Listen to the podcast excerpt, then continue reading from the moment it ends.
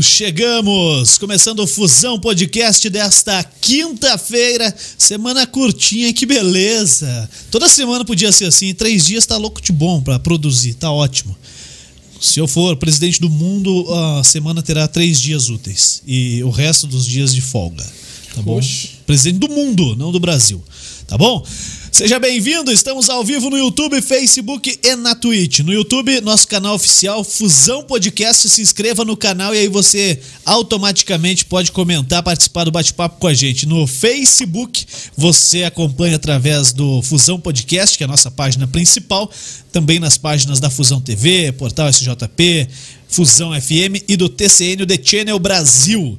Você acompanha todas essas páginas, mas se você quiser bater um papo com a gente, venha para a página oficial, a página do Fusão Podcast, que é onde o Léo Dal Negro fica lendo os comentários. Ou não. É, ou não, mas a, a, a função dele é essa, tá? Na página principal. E na Twitch também, lá um dia ele olha e outros três não. Então talvez ele olhe seu comentário se Como, estiver como essa Twitch. semana tem três, eu não vou ver. É, três Beleza? dias você não vê. Então tá bom, Beleza? né? É, errado não tá. Estamos ao vivo também em áudio na Fusão FM, fusãofm.com ou no Radiosnet. Você coloca o foninho no celular, sai pra correr, pode ouvir a gente ao vivo em áudio. Depois ficamos disponíveis nas plataformas eh, digitais, nos agregadores de podcast, entre eles o Spotify. Lá no Spotify é tudo gravado. Se você tá no Spotify, a gente tá mentindo pra você, tá tudo gravado. Agora a gente tá falando a verdade, né? Tá, nossa, não vai Entendeu, se né? complicar. Boa. Entendeu? Beleza? Vamos nessa, vamos pagar a galera que, que a gente deve. Deixa eu começar aqui, ó. A galera que tá rodando aqui em cima, aqui, ó. Na, na, mais pra cá, aqui, ó, na minha esquerda. Isso. Na direita de quem vê. Isso aí? Olha ó. Guilherme Grossi, Guilherme Grossi, nosso parceirão. Guilherme E. Underline Grossi. É gente boa demais. Depois eu explico o que, que ele faz da vida, o que ele faz por você. Mas hoje eu quero falar da Civic Car Multimarcas. A Civic Car Multimarcas que está no centro de São José dos Pinhais, na Avenida das Torres, esquina com a Isabel a Redentora.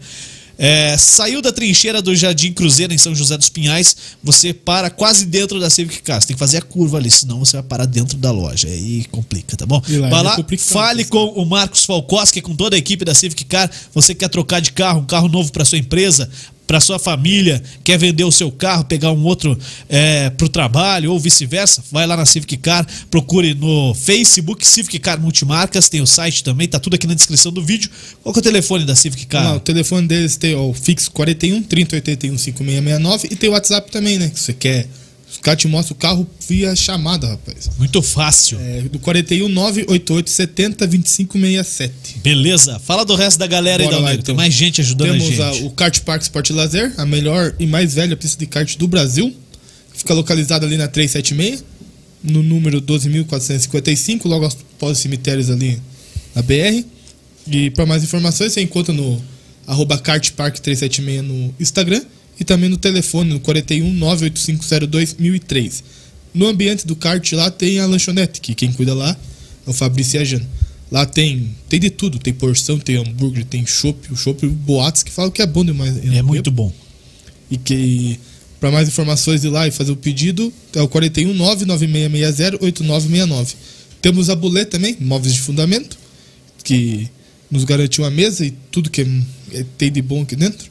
Isso. É, o catálogo deles você encontra no site é, bulê.com.br, bulê com dois L's. E a loja física deles é na rua Alberto Baliana, número 497. E online tem o, o site, que eu já disse, tem o, o Facebook e tem o Instagram também, arroba bulemóveis. O telefone deles é o 41 3501 5996. É isso. É isso aí? Isso. Então, beleza. Mostra aí a mesa da Bulê. Tá aqui, ó, a Eco, a nossa caixa de som pro churrasco, tá bom? A gente põe o, o celular aqui e faz um sonzão. E, pô, o cara que é boleiro, ele tem sempre a playlist preferida, né, cara? Ah. Fala aí, DG. Diogo Gomes, como é que você tá, cara? Obrigado por topar o convite. O que que toca na tua playlist? Ah, eu gosto de pagode. Ah, que pagode, eu não gosto. Que, fala um aí, eu vou, vamos, vou te provar que esse troço funciona. Fala um pagode. Que Me- que? Menos é mais. Menos é mais. Pra ver, deve ser. Ferrugem. Ah, tá. Não. Escolha um, pô. É, pode ser menos é mais. Pode ser? Então tá bom. Abre o teu Spotify ali e coloca pagode. Você Calma. fica três dias só, daí você vai ver. Não. Menos é mais. Grupo menos é mais. Beleza, achei. Acho que os caras não vão derrubar a gente, né? Não. Não. Recaída, vai me dando corda, amor falsificado. Qual? Qualquer uma é boa. Qualquer uma? Deles, Então, completo. é, é, é recaída. Vamos ver aqui. Vou aumentar meu som. Tá vendo o que, que é o som aqui, né? Agora se liga aqui, ó.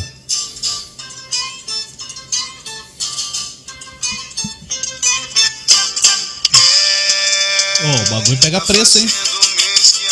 Isso aqui não precisa carregar. Ah, essa aí é boazinha.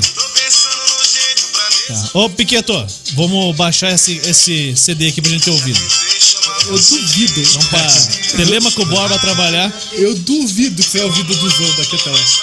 Não é no busão, cara, é no estilão. Bom, tá bom, chega. Tá bom assim. Viu? Sentiu a pressão? Muda a parada aqui, cara. Funciona a eco, cara. Funciona ou não funciona, pô? O convidado ganha uma caixinha Ganha, dessa? ganha um voucher pra você ter desconto lá na bolê. Fala aí, DG. DG, cara, Diogo Gomes. Sabe que a galera tá pedindo, pessoal da bola e os boleiros. Pô, vocês não levam os boleiros lá, porque a fusão é, sempre falou de esportes e tal. Tem que começar a levar a galera do futebol. Porque a gente quer cada dia falar de uma coisa, cara. Então, não lembro da gente ter trago, trazido aqui um outro boleiro, né? Ah, o Ney não é boleiro. O Ney, é o Ney. Mas o Ney é, é mais fisiculturista agora. Agora é. É, Ney é mais Eu respeito fisiculturista. ele, pode é, é, você, você pipocou pro Ney. Ô, não. Diogo, Diogo, treinador do Sub-17, mas antes disso você tem uma história, né, cara? É, primeiro, agradecer aí o convite, né, de estar fazendo parte aqui desse evento, né, é, um- com prazer enorme que, que a gente vem contar um pouco da nossa história aqui, e é sempre bom, né, relembrar, matar a saudade, porque foi um tempo muito gostoso aí que, que a gente vivenciou, e a gente tá passando, contando, relembrando, é sempre, sempre bom. É legal, né? Pô, eu imagino que, que seja bacana. Porque eu que não tenho história, gosto de contar, imagina quem tem, né, cara? Deve ser muito bom. Ô, Diogo, conta lá pra gente como é que você começou, cara? Você era aqui de, de Curitiba mesmo? Onde é, que, onde é que você descobriu que, que dava certo jogar bola, cara? Então, eu sou aqui de Curitiba, é, comecei a minha, a minha carreira na BB, né, jogando futebol de salão, ali por volta dos 6, 7 anos. E daí começou a acontecer naturalmente. Né? Com 9 anos eu fui convidado pro, com o professor Orlandinho a fazer parte do Paraná Clube.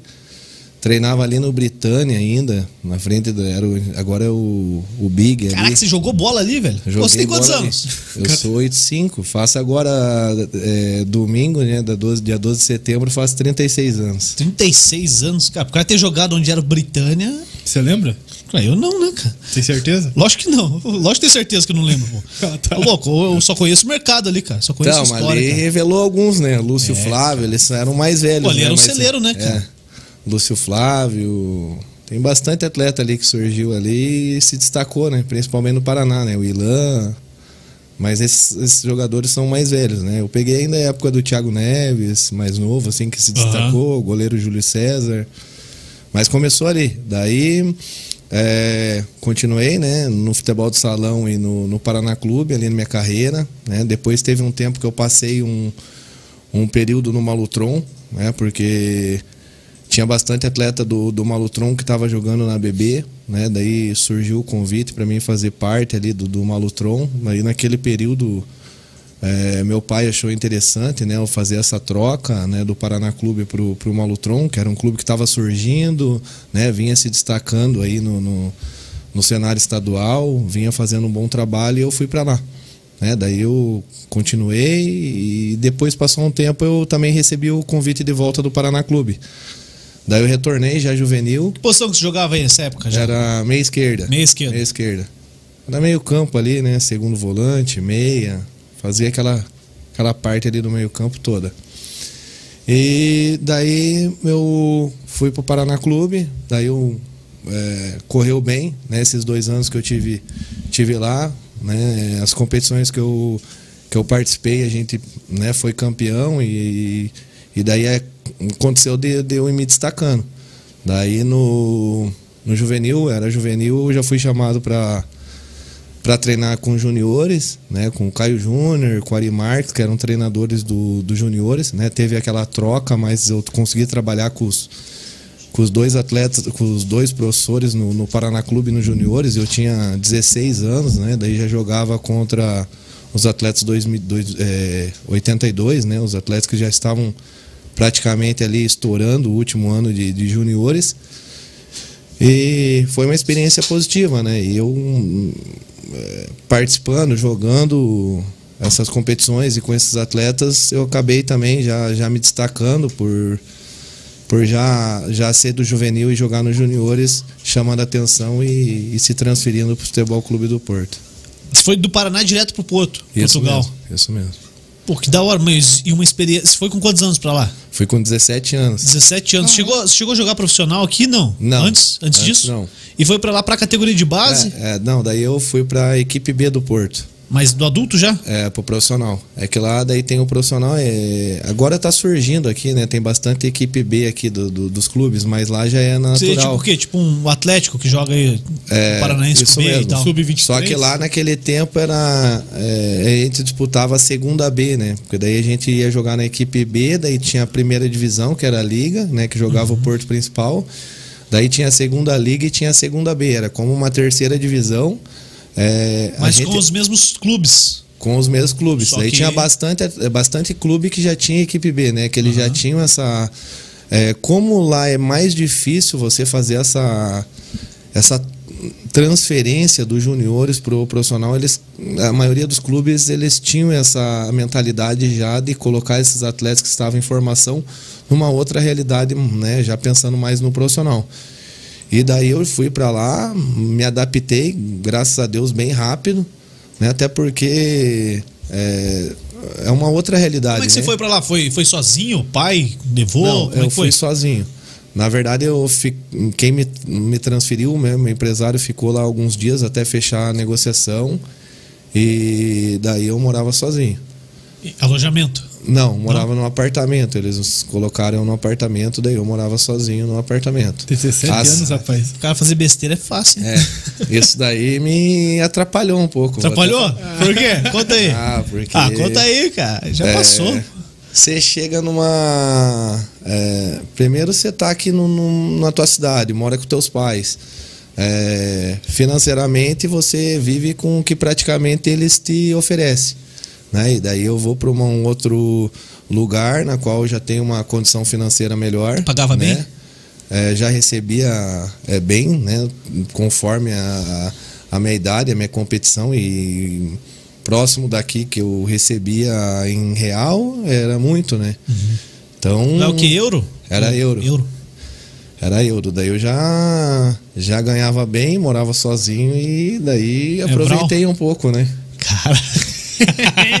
cara, imagina um Piqueto morando em Portugal e ganhando uma grana, morando sozinho. Ia crescer Cara, na vida, né, é, rapaz? eu imagino que você tenha tido problemas bons. Pô, Mas e aí, e aí, Diogo? Você, você jogou lá no Porto quanto tempo? Daí eu fiquei três anos lá. Três anos. Dos 17 aos É 20. que daí, isso mesmo. Daí eu tive que ainda, eu- quando eu fui com 17 anos, ainda eu fiquei esperando um tempo, né? Porque é, tinha saído aquela lei que menor não poderia ser transferido, né? Que tinha bastante atleta que estava saindo para fora do país. Daí eu tive que aguardar os 18 anos, daí eu comecei a participar da competição.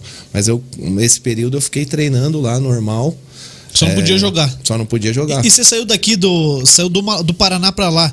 É, pago? O clube pagou algo pro Paraná? É, ou, que na ou verdade não? eu saí meio contrato? que numa negociação. Foi meio que é, o pessoal, meu, meu empresário, né? A gente tava negociando com o Paraná em termos de, de contrato. Renovação e tal? É, eu não tinha contrato Ah. ainda, né? Daí tava aquela pressão de, de- do, do clube me, me Efetivar, é, real. fazer o contrato comigo e daí eu, juntamente com a minha família e com o meu empresário, a gente recebeu a proposta do Futebol Clube do Porto e tinha dois clubes, né? Tinha o Futebol Clube do Porto e o Vitória de Guimarães.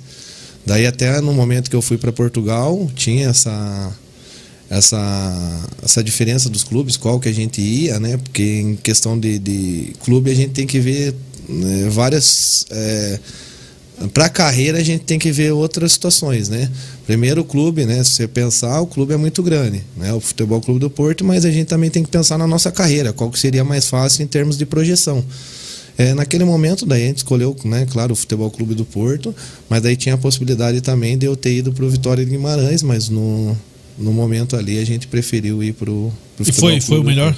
Foi a melhor decisão? Eu gostei, eu não, foi... eu não me arrependo. É, acredito que foi uma experiência muito valiosa para mim, né? Você sair, ver uma outra realidade, viver com, com os melhores jogadores, com os melhores professores, né? Os treinadores, por exemplo, que que trabalharam comigo, eles foram campeão agora da, né, o último ano aí que Portugal participou e foi campeão, eles eram um auxiliar técnico, né? Quem que era? Quem que era? Você trabalhou com quem lá no Porto? É, trabalhei com o Domingos Paciência, que inclusive ele que me levou pro, pro Acadêmica, é, Trabalhei com o José Mourinho, ele me subiu, ele foi o primeiro treinador que me subiu para me treinar com a equipe principal.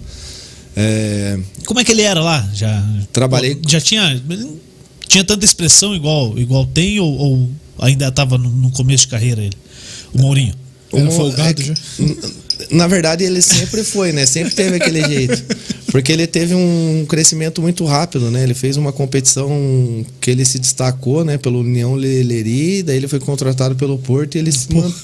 e ele se manteve, né? Muito bem. Né? Então ele teve aquela ascensão ali e ele foi destaque. Daí a personalidade dele também chamava atenção. Inclusive, no primeiro ano ou no segundo, agora eu não me recordo que eu estava lá, o, o Futebol Clube do Porto contratou o Carlos Alberto, né? Uhum. E num, numa situação que o Carlos Alberto vinha aqui jogando Fluminense, é, pô, joia, promessa, chegou lá é outra realidade. Lá eles tratam todo mundo igual apesar do cara ser craque, né, ter uma carreira toda aqui é, consolidada um, já, né? Um, um, destaque aqui no Brasil, lá chega, ele vai ter que realmente correr, mostrar realmente o valor. E o Mourinho deu uma deitada nele, não? Acho que o primeiro jogo lá, ele. Os primeiros jogos eu lembro que a gente foi. Eu não tava na equipe B, a gente foi assistir, o Carlos Alberto estreou e ele não tocava a bola para ninguém. Uhum. Daí a torcida adorando ele, pegava a bola, ia para cima, fez gol. Chegou no outro dia a reportagem, o, o Mourinho desceu um cacete, cacete nele. que não bom. sei o que, que não toca a bola para ninguém, que ele acha que tava no Brasil. Daí começou a minar que era uma joia que ainda tem que, queria, tinha que lapidar muito e tal, mas é, eu, eu sei a diferença, né? Primeiro que o Carlos Alberto foi numa outra realidade, né? Foi vendido por milhões, chegou numa outra situação e o Carlos Alberto tinha uma personalidade muito forte, né? E, inclusive ele bateu de frente com o Mourinho porque ele foi buscar a mãe dele, acho que no aeroporto uma vez e ele chegou atrasado, daí os dois se discutiram. E ele ficou treinando na equipe B. Nossa, ele ficava lá, ele chegava bravo. Ficava, ele ficou treinando umas duas semanas lá conosco. É, ele só cumprimentou. E, e, a realidade é diferente mesmo. Você foi no final de formação, né? É, é então, isso. E, e, o cara já chega lá comprado, formado. Isso, é, literalmente uma joia, né, cara? Sub-20, né? É, e, e aí o cara bate de frente com o chefe, cara. Daí ele chegava lá, não, e o Mourinho já, já tinha uma Todo mundo já conhecia. Já tinha moral lá no clube, né? E daí não, não tinha como. Daí deixou separado ele. Daí ele chegava, batia os armários dele e falava, viu, Roger? Vou falar para vocês, quando vocês estiverem bem, vocês deitam nos caras, que quando é para os caras ferrar a gente, eles ferram. Cara, ficou lá um tempo bravo. Ficou lá bravo. Mas eu peguei bastante assim, mas o pessoal bem, bem gente boa mesmo. Daí, inclusive, até, né? Se é pra contar a história, daí. É pra isso você veio, é, né? Teve um dia que nós estava voltando, ele chegou, ele comprou o carro, uma BMW do, do Clayton, atacante que jogou lá muito tempo no Santa Clara. Ele teve um destaque lá no futebol português, ele teve uma passagem no Atlético Mineiro aqui, mas era um, um jogador mais velho. E daí lá todo carro tem que ter um seguro, você tem que pagar. E ele comprou esse carro do, do Clayton e. E aqui no Brasil sempre tem aquela conversa, né? Ah, jogador passa lá, barrou e ele tá e a gente tava tudo de carona com ele. Esse homem também, ele era bravo, nervoso. Chegamos lá, a polícia parou. O Carlos nós, Alberto? Carlos Alberto e nós. Ele né, dirigindo? Ele dirigindo e nós do, do, da equipe B tudo no carro, né? Porque ele andava tudo junto e tal. Vem aqui com o Profi, o Profi é bom. Daí chegou a polícia, ele bravo, argumentando que ele tinha acabado de chegar, que ele não sabia, que ele ia pagar. O cara não é assim aqui, aqui não é Brasil. Você vai ter que ir agora lá, vai, vamos levar o carro para depois resolver esse negócio. maluco. Vai levar a multa e ele todo momento questionando, que uma hora ele pegou e falou: Ah, então sabe uma coisa, isso é para levar o carro, leva a multa e pronto, para de me encher o saco. Eu falei, meu Deus. Queria tirar a razão do polícia. Tinha- queria resolver o negócio na. Moda brasileira. O Diogo, Caraca. Fala aí, é. Você pegou a- o começo da formação do time 2004, né? Tipo, o Mourinho chegou, Pe- já eu- tinha esse projeto de ser campeão mesmo? Já tinha. É, que É, todo eu- time na- quer ser campeão, né, mano? Eu peguei, né? Eu peguei, eu cheguei antes ainda até de- né, desse, desse pessoal. Eles começaram a contratar. Teve uma vez que fizeram uma reportagem lá, é, juntamente com os, os brasileiros da equipe B, junto com o pessoal da equipe principal, tinha quase 20 atletas. Cara. Né? Eu peguei Léo Lima, Diego, Luiz Fabiano, é, Elton Goleiro, Pepe, é, Leandro, lateral esquerdo. Como é que era o Luiz Fabiano, cara? Já, já era da, da porrada, Ah, já? acabou de falar o Pepe, você vai perguntar Nossa, Uma também. louco- Não, calma, já chegamos lá. É Peguei, que- peguei o Whitson, Léo Lima, o Léo Lima. Qual, qual que foi o mais maluco de todos? Ah, Léo Lima. Léo Lima chegava, ele nem cumprimentava a gente. Por quê? O que, que era? Ah, diz que. Não, ele era. Tretado com ele mesmo? Ele era. marrento? Ah, ele era marrento. Eu Foi o cara que eu mais, tipo assim, eu gostava de ver pela, pela forma dele jogar. Mas ele não, não, não- assim, ele não dava moral pra ninguém. De- não tinha parceiro? Não tinha parceria. E o pessoal lá daí contava história, né? Porque ele também era outro atleta que vinha já do Vasco, jogando futebol brasileiro, se destacando. O pessoal falava que ele acordava de manhã, antes que ele já acordava tomando cerveja já e ia treinar. né? Até ele teve umas, uma- uns problemas lá no Porto em relação a isso. Mas não pode? Não, logo cedo, antes do treino, o café da manhã dele era cerveja. Tá louco, cara. Daí ele deu uma. Daí ele deu uma. Daí ele não dava moral, não. Aí Pra ele- ninguém? Não dava moral, mas. é, O único parceiro dele que o pessoal fala lá que era o Leandro, o lateral esquerdo. Pô, parceiraço demais. Que foi um ano que eu fiz a cirurgia. Pô, é, assistência assim que ele deu. Todo momento vinha conversar comigo. O Leandro jogou no Cruzeiro, um lateral esquerdo. Foi seleção brasileira até. Mas o time B do Porto Palmeiras. era só brasileiro, percebeu? Não, é, tinha bastante. Daí eu peguei também um outro brasileiro no, no- dois brasileiros no Porto na equipe B que já era atletas da equipe principal assim que humildade é, de realmente ajudar é o Cláudio Pitbull e o Rubem Júnior. Esses profissionais aí pra mim vão ser sempre lembrados. Primeiro, né, já, já ter feito história no, no, no futebol, Ô, assim, já ser consagrado. jogou no Grêmio, né? Esse mesmo. Tinha- acho que foi campeão. é, ele foi artilheiro né, da- do, do brasileiro aqui, daí ele já foi transferido. Daí ele pegou ele ia entrar na negociação pro Flamengo com o Y e ele chegou aqui no Flamengo e o Flamengo não era o Flamengo de hoje em dia, né? Ele chegou aqui, ele chegou no Brasil e ficou sabendo que os salários eram tudo atrasado. Ele pegou e Voltou. nossa, daí chegou lá, o presidente tava louco com ele. Porque ele ia entrar na negociação do Y, daí ele chegava no, no, no vestiário, daí ele jogava o lerite dele no chão. Ele que se foda, que me coloquem na equipe C, pagando o que tem que pagar, tá bom. Salário que é da Ele ganhava bem? Ele ganhava bem? Ah, era bastante, hein? Era alto. Cara, mas tem isso, Uma hora, cara? um dia eu peguei, né, pra ver. Eu falei, já que ele tá, tá jogando, jogando. eu vou ver. E era muita É, diferença? Honra, honra, bastante. O quê? Três, quatro vezes? Não. Nossa, era, acho que umas 10 vezes. Caraca, velho. Pô, Dez. aí o cara joga no time B tranquilo, Ah, velho. daí tava tranquilo. Tava rindo à toa, né? Caindo ainda. Não é só no Lerite, né? Tá Pô, caindo. não, né? Caindo, é, daí caindo, aí tinha que pagar, né? Os caras davam uma atrasada, assim, pra dar uma pressão pra ver se ele ia pra outro clube, mas ele. Esse cara Os caras sabem que vai pagar, né?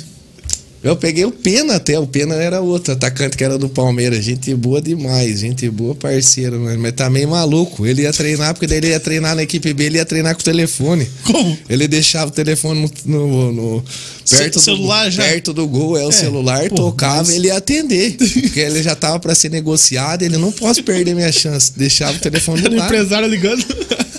E o técnico? O técnico Ah, ficava louco. Não, esse da equipe principal que ia treinar, eu nem falava nada, né? Não tinha como. Não tem o que falar, né, cara? Pô, que loucura. Ô, a galera que tá acompanhando aí, deixa eu dar o recado que tem uma promoção do Kart Park que a gente vai sortear amanhã. Já andou de kart, DG? Já. Já? É da hora? Eu não sou muito bom, não. Não é bom? Primeiro de velocidade eu já não gosto. Eu ando a, Eu ando a 40, 50 por hora. No carro e no, kart carro. também. No carro, ixi, no kart eu tenho medo. Então é o seguinte, se você não tem medo, faça um print da tela ou faça um, um stories aí no seu Instagram pra, pra TV, onde está assistindo a gente, marque arroba Fusão Podcast e marque arroba Kartpark 376, tá? Primeiro você faz isso e posta. Aí você vai no Instagram do Fusão Podcast e acha o, o post da promoção. Aí lá tem todas as regras. É só seguir as duas contas, marcar um amigo, pode marcar quantas vezes você quiser, quantos amigos você quiser. E amanhã a gente vai sortear duas, dois vouchers de rental kart, um para cada pessoa, tá? Então você vai lá na faixa, de graça, vai correr no Kart Park 376. Aproveite que amanhã a gente faz o sorteio. Então tem pouco tempo para participar, beleza? Ô DG, e, e, e lá no Porto você ficou então quanto tempo? Três anos? Três anos. Três anos. Não chegou a jogar no time no principal? Na equipe O que, que principal, o. Maurício te falou quando você chegou no, no treino do time A lá? O que, que foi a primeira coisa que o cara te falou? Primeira coisa, É. ele achou que eu era mais velho do que a minha idade, né? Porque eu tinha 17 anos. Ele ficava toda hora falando, ah, você é gato, você é gato, porque eu, eu me desenvolvi muito rápido. Aqui eu era franzino, daí eu cheguei lá, dei um estirão, assim. Daí eu- ele ficava Foi toda hora. natural falando, ou foi. Foi natural. Nossa, foi natural e primeiro também é, uma coisa eu sempre me dediquei nos treinos, né? Então é, os treinos lá, dedicação na parte de campo, essas coisas, eu sempre fui realmente bem profissional. Né? Então as atividades lá que, que era estabelecidas para nós realizarmos eu fazia. né? Então isso daí me ajudou a desenvolver. Daí os treinamentos, primeira coisa que ele falou era isso. É, Daí ele foi ver um jogo da equipe B, né? Eu fui bem, né? Inclusive tem uma reportagem até que ele estava assistindo, né? Ele saiu o camisa 10 que samba, o brasileiro que samba. Daí logo a seguir ele eu fui bem no jogo, fiz gol na equipe B e daí ele já já me puxou para a equipe principal. Mas daí a concorrência era grande, né? Tinha Deco, o pessoal da minha É fácil? Pô. da- do- do e como meio- é que é treinar no meio dessa galera, tipo. Você, tá- também quer ter o espaço, né, cara? Mesmo tendo concorrência, o que, que, que dá pra fazer? Cê- cê- eu, buscava, eu buscava me dedicar ao máximo, me dar, meu, me- dar o meu melhor e também assimilar e absorver o que eles faziam, né? Pra aprender. Né? Mas, pô, é uma experiência muito grande. Quando eu subi a primeira vez, eu tinha 17 anos, eu fui me trocar no lado do Vitor Bahia. Daí o Vitor Bahia, eu assistia o jogo dele no Barcelona com o Ronaldo, é, no- com o Ronaldinho, né? Então, pô, é uma é um prazer enorme, né? Então eu fiquei meio que no primeiro momento assustado, eu não vou negar. Mas depois que você vai pro campo, você já vai vendo que, que chega lá no campo todo mundo é igual, né? E daí a gente vai ter que ir realmente buscando seu espaço. Né? Mas é uma outra realidade. Você tá com os melhores jogadores ali, né? A grande maioria do pessoal que estava no Porto são das seleções, né? Das suas seleções dos seus países. E daí eu também, todo momento, eu ficava pensando, eu tenho que aprender. né? Então eu vi o comportamento deles. né? E é a única coisa que, que a gente vê assim, que muitas vezes a gente aprende o bem e o mal, né? E daí tem alguns, alguns profissionais que eles são muito bem no campo, mas alguma parte externa deles também. Mas daí você quer fazer igual. E fez muita cagada lá? Algumas. Algumas? Conta uma aí, que eu, qual que dá pra contar? Nossa, eu prefiro agora não contar, vou deixar Tem reservado. nenhuma que dá pra contar. Foi bom pra caramba. Jogar contra não dá, né? Ô, desses aí que você trabalhou no Porto lá, é, é, quem que era o, o- Tinha algum que não gostava muito de treinar, mas resolvia dentro do campo? Ah, o Deco é um que eu vou falar que é a primeira vez que a gente. Lá eles marcam uma hora para chegar antes do treinamento, né? Até porque os atletas que estão machucados têm que fazer fisioterapia, os outros eles é, deixam esse tempo também para você ter essa interação com, com, com o grupo, né? E ele chegou atrasado e nada do Deco chegar. E daí o Mourinho entrou e ele chegou. Daí eu tava indo atrás assim, daí foi pro campo, daí entrou o Deco, o Mourinho e eu. Daí eu só vi que ele falou bem assim, cara, eu não quero nem saber onde você tava. Eu só quero saber que você resolva o jogo. Daí isso era uma segunda-feira, na quarta-feira tinha Porto e Boa Vista, o Deco fez dois gols. Então, então tá bom, né? É o que precisava, né? Daí resolveu, né? Cara, mas é da Mas hora. também é, era um jogador que eu falo, é fora da realidade, né? É, muitas vezes, por exemplo, eu vi muitas vezes também o Hulk, né? É, presenciei eles em alguns momentos, assim, em algumas festas, mas o biotipo dele, a genética, ajuda ele muito. Né? É, desproporcional, né? É desproporcional. Literalmente. né? Então é um cara que eu também vi que, que é, fazia as coisas, mas também chegava na hora do, do resolver, ele resolvia. Pô, parece que fica mais fácil pros caras, né? O Nossa, cara pode curtir mais, pô. certeza. É, mas tem que garantir lá dentro. né? E aí, de lá do Porto, você veio pro. Agora, jogar daí- aqui? agora tem um que eu joguei no Porto e até agora tá se destacando, que é o Thiago Silva, né? Esse, O cara não cansa, esse né, daí, cara? para, por exemplo, eu- a gente. Você é parceiro dele, assim, de, de WhatsApp, trocar ideia? Do WhatsApp, eu, na verdade, eu falava com ele eh, com mais frequência antigamente. Que era o tempo do. Acho que aquele Black Bear. Faz, aquele um telefone que saiu, agora eu nem lembro o nome muito bem, que daí eu tinha contato com ele mais. Agora ele comenta algumas, ah, algumas fotos que eu coloco lá no Instagram. Né? Inclusive eu coloquei uma agora contra o Atlético lá, que a gente foi fazer um amistoso. É, Daí eu tava utilizando o quadro lá e eu coloquei um. Na verdade, não tava utilizando o quadro e os bonecos ficou tudo bagunçado. Daí ele comentou, pô, irmão, que tática é essa? Achei. Douglas, eu achei, falei, daí achei. eu mandei a mensagem, falei, todos atacam, todos defendem, mas Que a que esquema é esse? Ele, que esquema é esse? Carrossel holandês. Caraca, é, o cara não agora- cansa nunca, né? Não para, né, velho? Tá, tá sempre bem e, pô. Mas é esse daí também, além da qualidade que ele tinha, também que eu vejo é, destino, né? Por tudo que ele passou, né? Eu vivenciei o momento que ele é, teve o problema lá com o pulmão dele, né? Que ele teve a pneumonia, que ele foi transferido para a Rússia e o tratamento dele foi no Porto, né? Porque ele fez uma parte lá é, na Rússia e depois, quando ele teve condições que ele estava melhor, ele fez no Porto. Então, a gente se via direto, ele tomando remédio, ele bem triste mesmo, que, que os médicos falavam que ele não poderia mais voltar a jogar futebol e eu ver hoje ele na seleção brasileira, pô, é um sentimento de, de muito alegria, né? Ver ele realmente superar isso. Mas é, o que eu vejo também dele é que sempre foi um profissional. É profissional que eu digo exemplar mesmo Dedicado. dedicado. é, realmente ele tinha o foco onde que ele queria chegar, né? E eu vejo que ele tá, por isso que ele tá jogando no mais alto nível até hoje. É, pô. eu- cara, eu vou confessar pra você, até às vezes a galera me corneta aí, porque cara, pra eu acompanhar futebol europeu é bem difícil, cara. Pra, o profissional Nem o aqui. O acompanha? profissional aqui do Brasil já é duro, cara. A galera. fala, Como que você não acompanha? Não acompanho, cara. O único E- time que ele acompanhava era o Grêmio. É, agora o não tá Grêmio voltou a ser o Grêmio, É, daí agora já ferrou, é, cara. É. E aí. Nosso Grêmio. É, foi por causa de você, cara. Dá mais uma cerveja da Piqueta. O, mais. Coquinha lá também. o, o, o Thiago Silva foi campeão da, da, da Champions agora? Isso mesmo. Então não tô tão mal assim, cara. Tô tão mal. E daí de lá do Porto você veio pra cá, veio pro. Daí o Porto, daí, daí, daí foi assim, daí é, lá tinha um limite ainda de jogar brasileiros. Pô, mas tinha 200 brasileiros É. lá. E Só que uns ainda, uns tinha Dupla cidadania. Dupla cidadania. E depois de algum tempo lá que você, você tinha, daí você também tinha o direito. Mas levava um tempo para isso. E daí nesse período eles contra, o Porto contratou o, o Anderson. É, o que tava no Grêmio.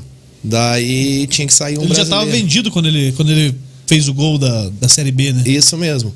Daí, eu, daí apareceu a, a possibilidade de eu voltar para o Curitiba, né? No meu ver era um momento bom para tentar aparecer para o cenário nacional, né? Porque muitas vezes você sai desconhecido, é, é diferente, né? As pessoas muitas vezes lá fora não te valorizam, né? Se você de repente se você se destaca aqui, a forma que você vai para a Europa é totalmente diferente. É, porque você chega lá na Europa desconhecido, você vai ter que realmente lutar, buscar, né? E você fazer um bom campeonato aqui, você poderia chegar de forma diferente. Essa foi a minha ideia, né? De retornar para o Que ano que era isso Curitiba. aí? 2006. 2006. Só que eu cheguei no, no Curitiba, primeiro assim, é, momento do Curitiba bem difícil. É, tinha acabado de cair para a Série B. É, o clube a gente nos primeiros jogos não, não foi tão bem, né? Que era o treinador era o Márcio Araújo e depois era o Estevão Soares. Com o Estevão Soares eu comecei a ter um é, mais chance, né? Ele hum, agradava mais com, minha, com a minha forma de jogar. Só que me atrapalhou, porque eu, ele me deu uma oportunidade no jogo da Copa do Brasil lá em Recife contra o Náutico. E a gente tava perdendo, 2 a 0 acho, 2 a 1 e eu entrei no segundo tempo, no intervalo, entrei no intervalo e eu acabei, né? Lá nos aflitos é bem difícil de jogar, né? Eu digo pressão, se você não tiver realmente é, concentrado, tranquilo, a, a, pressão lá acaba te interferindo, né? Até atrapalhando. E eu com 20 anos é, me Sentiu? influenciou, me, me, me atrapalhou, né? Até porque o time já estava mal, eu entrei para tentar mudar né? Eu tentando mudar com vontade demais, acabei sendo expulso, né? Então, entrar e ser, ser expulso, né? Até hoje acaba é, atrapalhando, afetou então um pouco a minha sequência no Curitiba. Né? Inclusive até quando a minha Como é que foi a expulsão, se lembra? Lance? Eu, eu, eu, fiz uma, eu fiz uma falta primeiro no. Perdi uma bola no meio, acho que tinha até o Netinho, que tá, depois jogou aqui no Atlético Paranaense, daí eu fiz uma falta nele. Depois uma bola no meio-campo, eu fui tentar dominar no peito, ela escapou um pouco, veio um outra. Um atleta correu com a bola, eu fui, fiz falta, daí o juizão segundo já. Amarelo. Segundo amarelo. Daí. Daí me atrapalhou. Daí eu cheguei aqui no. no... Quem que era o presidente do Coxa nessa época, hein? Jonedes? Jonedes. Jonedes, é gente boa? Eu não tive relação. Muito contato, eu, eu, contato a primeira essa Pagava em dia? É, é, eu não, não, tive problema com. Ah, então a, part, é. a, não, a partir do momento que eles me, me, Porque daí eu fiquei separado, treinando separado. Daí. Por causa da expulsão lá? É, daí não, daí eu. É, ele me mutou, né? Daí a gente chegou aqui em Curitiba. O jogo foi na quarta. Na quinta-feira a gente chegou de viagem de Recife. E daí a gente ia treinar à tarde. Daí eu cheguei aqui, para mim descer no aeroporto já foi uma confusão, né?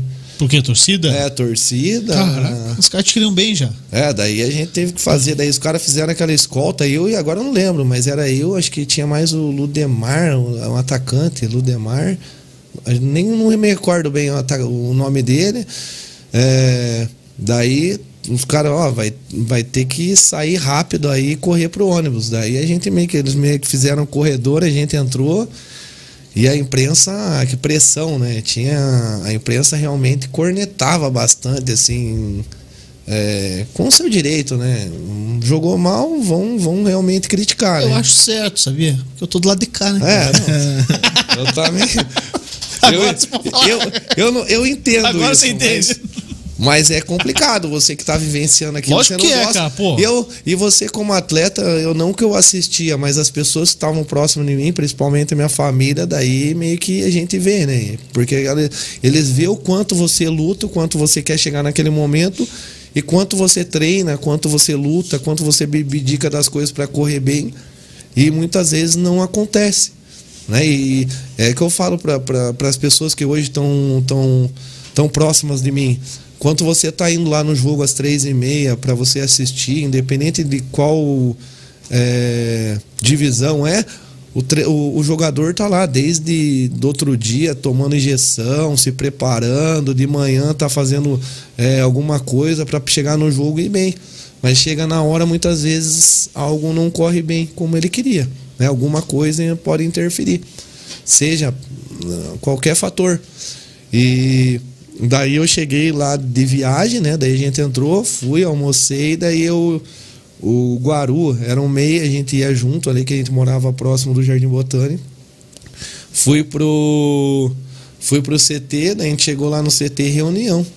Daí chegamos, Todo mundo ou só você? Chegamos lá, eu nem, eu tinha 20 anos. É, o, o goleiro era o que era do Fluminense lá, o Kleber. Daí o Kleber, o Kleber, gente boa demais, experiente. Ele chegou para mim, Diogo, o presidente vai falar com você, só fica quieto. Mas eu nem imaginava que eu ia falar 20 anos. Eu falei, tá bom, o que ele falar tá bom. Já, já tava mal de ser expulso, né? Daí ele pegou, ah, Diogo, vergonha, você vai ser multado 40% do teu salário. Eu falei, tá bom, né? Fiquei quieto. falei, tá bom ainda. Fazer o quê? Eu já tinha feito o vexame lá, vou fazer o quê? Daí a gente tinha um jogo contra o, o Malutron e a gente tinha perdido o, do, o primeiro jogo do é, contra o Malutron de 2 a 1 um. Daí a gente foi jogar no sábado ou no domingo contra o Malutron que a gente tinha que fazer ganhar, né? Daí a gente tinha aquele o saldo de gols. Daí pressão a gente conseguiu virar, daí a gente fez 4 a 1 Mas daí eu, daí eu fui convocado, é, fui pro jogo, nossa, daí já foi uma pressão na hora que eu entrei no Couto Pereira, o Couto Pereira inteiro, na hora que eu saí, subi pro estádio, assim, que eu tava indo em direção pro banco, a torcida toda, assim, saiu da social, uma, me xingando mesmo, eu falei, meu Deus Cara, e dá pra ouvir muito a galera ali? Ou, ou Ah, é só um- ouve, né? Porque estão, É no social ali, Você tá indo foda. em direção pro banco ali e o pessoal tá bem próximo, né? Daí eles vieram xingando e eu, naquele momento. O que, que foi o que eles mais chamaram ali? Ah, filha da. Fala um palavrão. Coitado da né? mãe, né, cara? Não, o, o aquele tempo eu tinha o Orkut ainda, né? O Orkut era bravo, era aberto, não tinha nem como travar. Tinha umas, três, umas 3 mil mensagens me xingando. Que delícia.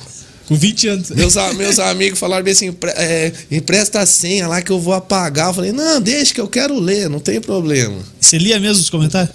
Ah, alguns a gente lia, a gente sabe que. Mas esse foi pro Esse jogo? daí- Esse jogo contra o Malutron, foi pro jogo? Daí eu, fui pro, daí eu fui pro jogo, só que eu não entrei. Daí passou um, um tempo, daí a gente pegou. Quem que era o técnico do Coxa? Lembra? Era o Estevão Soares. Estevão eu, Soares, peguei, eu peguei o Márcio Araújo e o Estevão Soares também. Só que o Márcio Araújo a gente tava mal. E com o Márcio Araújo eu tive uma lesão. Daí eu, assim, eu não consegui jogar mesmo. Eu não consegui dar uma sequência de treinamento. Daí com o Estevão, daí teve essa mudança. E com o Estevão Soares eu tava realmente participando.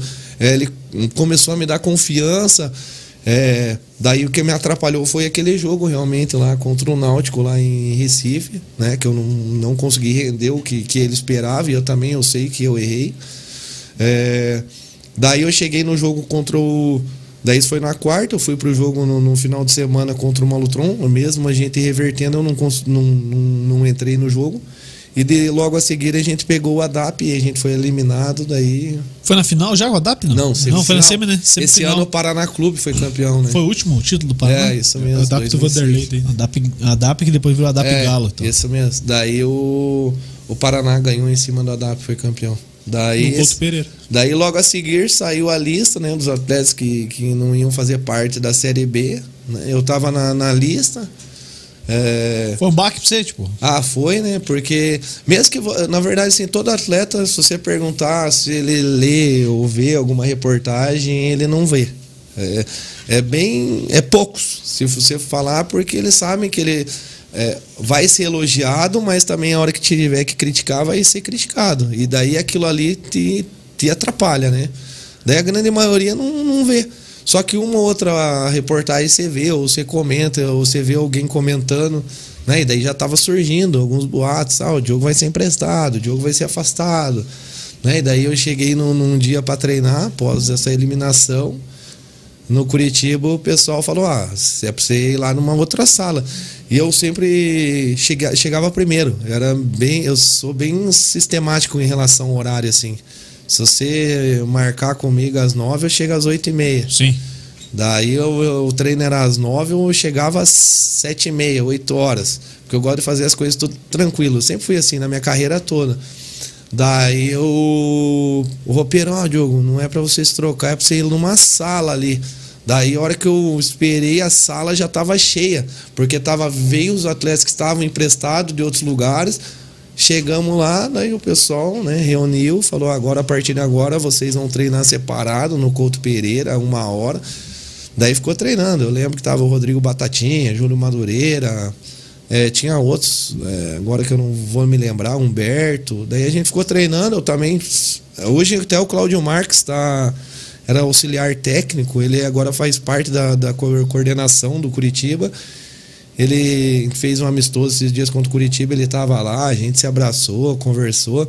Porque ele viu também. Inclusive, ele até falava no Couto Pereira, assim, quando ele tava, porque eu e o Rodriguinho, com o Rodriguinho Batatinha, os caras falavam, ó, você vai fazer intervalado aqui, 40 minutos, vocês vão ficar correndo em volta do campo. Eu e ele era o primeiro. A gente puxava a fila. E o Cláudio Marques, nossa, a hora que se eu assumir o Curitiba, eu vou, vou reiterar vocês, vou reiterar você. Daí, meu empresário, juntamente com a minha família e comigo, resolveu que que a gente tinha que sair, né, para procurar um espaço, porque jogador sem jogar não Não é bom, é, né? é, não, não é bom, né? Vai atrasar a tua carreira. Daí eu peguei e falei, ah, agora eu vou ter que dar uma caída para tentar dar um, dar um salto. É, daí apareceu algumas possibilidades de ir pro Paysandu e tal, daí não fechou, não deu certo, o meu empresário levou eu pro Malutron. Daí eu disputei a Série C, comecei a jogar, daí teve os outros anos que eu fui... Quem que era o técnico aqui no Maltron? Nossa, peguei o O- Ricardo Pinto, é, o Liu, Liu Evaristo, gente Liu boa Evaristo, demais, né? gente boa demais, maluco. Trazer o né? Liu aqui pra contar a história. Gente boa, mas doido, né? No campo, assim. Malucão mesmo? Malucão. Do, Gente- do- de que tipo? Fazer o quê? Ah, é que na verdade é, hoje meio que mudou, assim, né? A, a- o conceito do treinador, né? Antes o, o treinador era bem maluco, né? O- tinha suas ideias, mas ele era bem motivacional, né? O quê? No grito mesmo, É. parada. Não, ele trabalhava bem, ele trabalhava bem, só que ele também gostava da parte motivacional, né? Daí ele e inclusive daí teve uma competição que a gente foi campeão, agora eu não me recordo o nome lá, mas a gente ganhou do Londrina, que depois surgiu o João Paulo, tava naquele time, né? Daí foi bem disputado, a gente Jogava aqui já no Pinhão, né? Não, esse daí foi lá no Janguito lá, que daí foi meio Já era lá? já era no Janguito. Quase, Aí- a, quase a transformação pra, pra Corinthians já, né? Quase. Não, antes foi pro Jota, né? Sim. É, da- a daí do, do Corinthians eu já estava em Portugal, daí eu não me recordo o tempo, porque daí é, em 2008 eu fui para a Acadêmica de Coimbra, né? Eu já fui transferido de novo para Portugal. Daí passou um tempo lá e É, alterou para Mas antes virou Jota Malucelli, É, daí depois foi Corinthians Paranaense. tal. Esqueci do Jota. Mas pegou ainda era Malutron ainda. Não, eu peguei, eu peguei o Malutron e peguei o J Malucelli. Pegou bem- Agora bem é a- isso mesmo. a- a Eu mudança peguei- ali. é, Já era, é, na verdade, quando eu fui em 2006, eu já era, acho que J Malucelli. Se Eu não lembro quando é que foi que, que É, mudou. agora já faz algum tempinho. É que quando né? foi pro Janguito, acho que já, já tinha Já era virado J. Jota, né? Malucelli. Pô, e o estádio lá, cara, o estádio é bacana lá, cara. Inclusive, quem fez o primeiro gol é, lá do Jangueto foi eu de cabeça. Contra Na- quem? Contra o Cianorte. Cianorte. Cianorte. Pô, cara, lá o estádio é bacana, né? Gostoso de estar lá. Gostoso, bom. Gramado bom, né? Bom pra caramba, pô. Também. Ah, lá, lá, na verdade, é, em termos de, de, de condição pro atleta, não era muito, mas eles pagavam em dia. É, a gente ia na melhor academia, né? Que daí tinha parceria com o Gustavo Borges. O tratamento que eles fazem com o atleta é excepcional. Realmente é um dos clubes. e treinava assim, ali em cima do, do Janguitão, atrás ali da cabine né, de, de imprensa e tal. Esse daí, é, na verdade, tinha o campo ali de cima, né? Que era isso mesmo. Tinha o principal, que era Aham. embaixo. A, a- a arquibancada. Daí, na- isso, daí tinha a no morro. arquibancada, daí era o próximo campo ali que a gente mais treinava. Uhum. Daí, quando tava mais próximo dos jogos, assim, nas preparações, a gente fazia já no, no campo principal. Sabe que eu vim de lá aqui no centro de São José dos Pinhais a pé um dia. Quatro horas caminhando. Nossa, guerreiro, hein? Narrei um jogo lá, daí a hora que cheguei no Campino de Siqueira pra vir embora, falei, ah, vou a pé, cara. E vim. Loucura, cara. Loucura Não faço mesmo. mais, cara. Quatro horas caminhando, cara. Mas o estádio lá é muito gostoso, né, cara? Gostoso, Pô, eu acho que vai legal. virar, vai virar prédio lá, né? Já vai cara? virar. É, também. O seu Joel Malucelli O dinheiro é dele. sabe cuidar do dinheiro. Ah, é, sabe. Sabe, pô. E, e aí você foi pro. Você voltou pra Portugal aí isso em 2008? Daí 2008. 2008 você volta pra Portugal e, pô, campeão da Copa. Daí eu recebi, daí na- antes de eu ir, daí eh, em 2008 eu recebi uma proposta do Daslu da Romênia e da Acadêmica. Daí eu quase fui para Romênia, né? Por alguns algumas situações eu preferi ir para Portugal até pela língua, né? Pelo fato que eu já tinha jogado e o treinador que, que me levou depois pro Acadêmica de Coimbra já tinha trabalhado comigo no eh, no Porto, né? E com ele eu Quem que tinha era o técnico? era o Domingo, Domingos Paciência. É, daí ele foi jogou no ele foi pro Braga, foi E treinador. fazia jus ao nome ou não? Tava demorando. Era, era de boa ou, ou era estourado? Tinha paciência ou só no nome? Não, era era, era de boa ele. Era de boa. tranquilo. Era paciência Ele- de verdade. Paciência mesmo. Na hora que ti- tinha que dar o esporro ali dentro do treinamento, de cobrar, ele cobrava, mas ele sabia lidar. Qual foi a cobrança mais foda que você levou? De técnico? Pós-jogo? Pós-jogo, É. ah, acho que foi do. é, do Leandro Nils, acho. Do Leandro Nils, que No- eu peguei, no- que agora ele é auxiliar do operário, eu peguei ele no Malutron. É, não foi cobrança, acho que um dia ele, na hora do jogo, ele me cobrou alguma situação e eu, eu respondi ele. Como é que foi? Como é que foi? Ah, eu não, eu não lembro, eu lembro que eu fiz assim com o braço, daí. Pô, no- é. tô aqui falei, dentro, ah, pô. Falei, é, tipo aquela palavrão lá que a gente tá acostumado e me resmunguei no outro dia, o homem tava louco comigo. Você nunca mais faça isso. Falei, ah, daí a gente conversou, né? Eu também. Como é que é essa conversa, Diogo? Pô, porque, cara, Ah, é no, no jogo tá todo mundo cabeça quente. No outro dia os caras já, já ficou a noite inteira pensando. O cara vai tomar banho e já ficou pensando. O técnico é a mesma coisa. Aí chega no outro dia, cara, é o sangue frio. E aí, como é que é, cara? Ah, na verdade, esse- é, a gente sabe que, o- o- né, ainda mais eu agora fazendo essa função, a gente sabe que a gente quer o melhor pro atleta. E quando a gente vê o melhor não só do atleta se desenvolver, o melhor do grupo, né, a gente começa a analisar de outra maneira. É, a gente começa a entender. No momento da cobrança eu não entendi. Né, até porque eu, eu tava nervoso, no momento do jogo você fica realmente com Sangue quente e tal. sangue quente, daí eu peguei e realmente. Não, mas no outro dia eu aquilo. quero saber. Daí no outro dia eu fui treinar, a gente, ah, precisa conversar, conversamos. Daí eu argumentei a forma de, de que eu achava certo e ele também. Daí a gente vai chegando num acordo, situação que hoje também cobro, né? Eu vejo que é, mesmo sendo no Malotron, não tem tanta é, situação de você expor o treinador, né? Mas em outros clubes você tem que tomar um cuidado, né? Porque a partir do momento que você é, resmunga ou faz algum gesto, você está jogando praticamente a torcida ou a imprensa contra o treinador, né? Então a gente tem que começar a tomar cuidado. Eu também reconheci isso, conversei com ele, né? Pedi desculpa. É, e daí eu dei sequência, continuei Pô, jogando. e, e jogador derruba treinador mesmo? Ah, derruba, né? Eu passei, eu não vou falar nome, mas eu passei uma situação dessa com, com um treinador na acadêmica de Coimbra, é, que ele veio da, da escola do Porto até, um um- ele dá curso até na, na CBF. Cara, não precisa falar nome, não. Depois disso aí, cara, vem da é bem- escola do Porto. Não, ele é bem reconhecido, assim, e, e na acadêmica ele não conseguia, porque ele, ele trabalhava mais nas camadas jovens, lá fala, né? Que é na formação. E quando você pega o profissional, é, você- é, é totalmente diferente. Engrossa o caldo. Ah, engrossa, né? É, primeiro, porque o sub-20, e se você. No sub-20 já começa a acontecer. Mas eles te ouvem muito.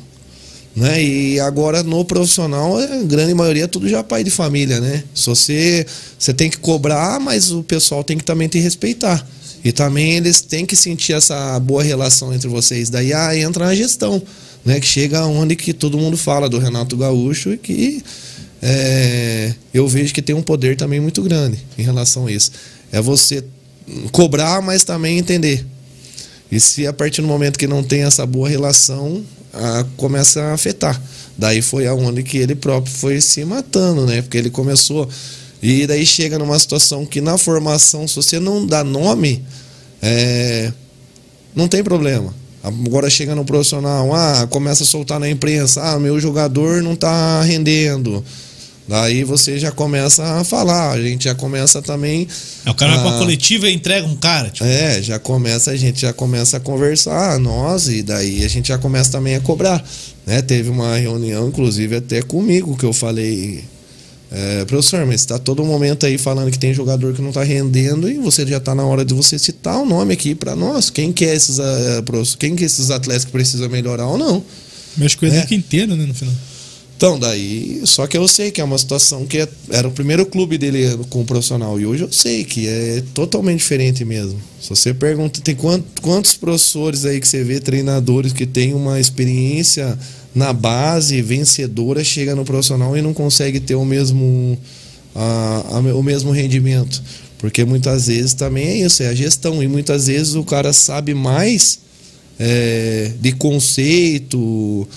É, do o- que os o outros que- tático do que o. do que os outros que estão lá se destacando, né? Mas porque o cara acha que não chega no profissional, ele tem que ser mais geral, né? Ele tem que saber do conceito, tem que saber das tuas ideias, Você das não precisa ensinar estratégias o cara a bater na bola, né? e também da gestão, que daí entra que eu acho que é uma das partes principais, que é em torno aí dos 50% que eu acho. Caraca, assim, Cara, e assim, eu não duvido, não. Você falou do Renato Gaúcho, cara. E, e eu falava pra galera que, cara, o Renato Gaúcho levou no peito o Grêmio dois anos e meio ali, três anos, cara. É, ir pra coletiva e não, e não ferrar o time.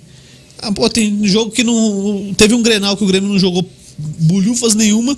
E ninguém falou do, do, do, time, cara. Chegou lá, o cara bateu no peito e enrolou todo mundo, e a imprensa fazendo pergunta, ele é o melhor futebol do Brasil, confio no meu elenco e tal. E não teve crise, cara. E aí depois o cara saiu. Desabou, cara. E os mesmos caras. Que pena, né, mano? Ah, o Colorado aí fica triste, né? Arrombado. Mas a, a, gestão é muito importante, cara. Muito importante. Ah, é isso daí que eu entro até. Primeiro o Mourinho fazia isso muito bem, que daí eu vejo que em Portugal também eles vê muito o lado humano, que daí eu acho que tem uma vantagem muito grande é, do brasileiro, mas também é culpa do Brasil, que é cultural. Né? O atleta aproveita da chance. Lá, a gente, lá eles são bem profissionais mesmo. Claro que vai, vai acontecer de, de algum atleta realmente quebrar as regras.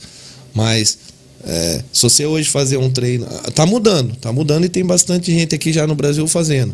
Mas algum tempo atrás, já muitas vezes, é, alguns clubes, alguns treinadores preferem fazer dois treinos para saber que o jogador não vai abusar né? Vai realmente estar tá lá focado, porque o, o pessoal lá em Portugal, eles veem muito o lado humano assim, ah, você treina, você tem que descansar o mesmo tempo que você treina, né? Os, todos, a grande maioria dos treinadores que eu peguei lá, eles falam, o mesmo período que você trabalha, você, você tem que descansar.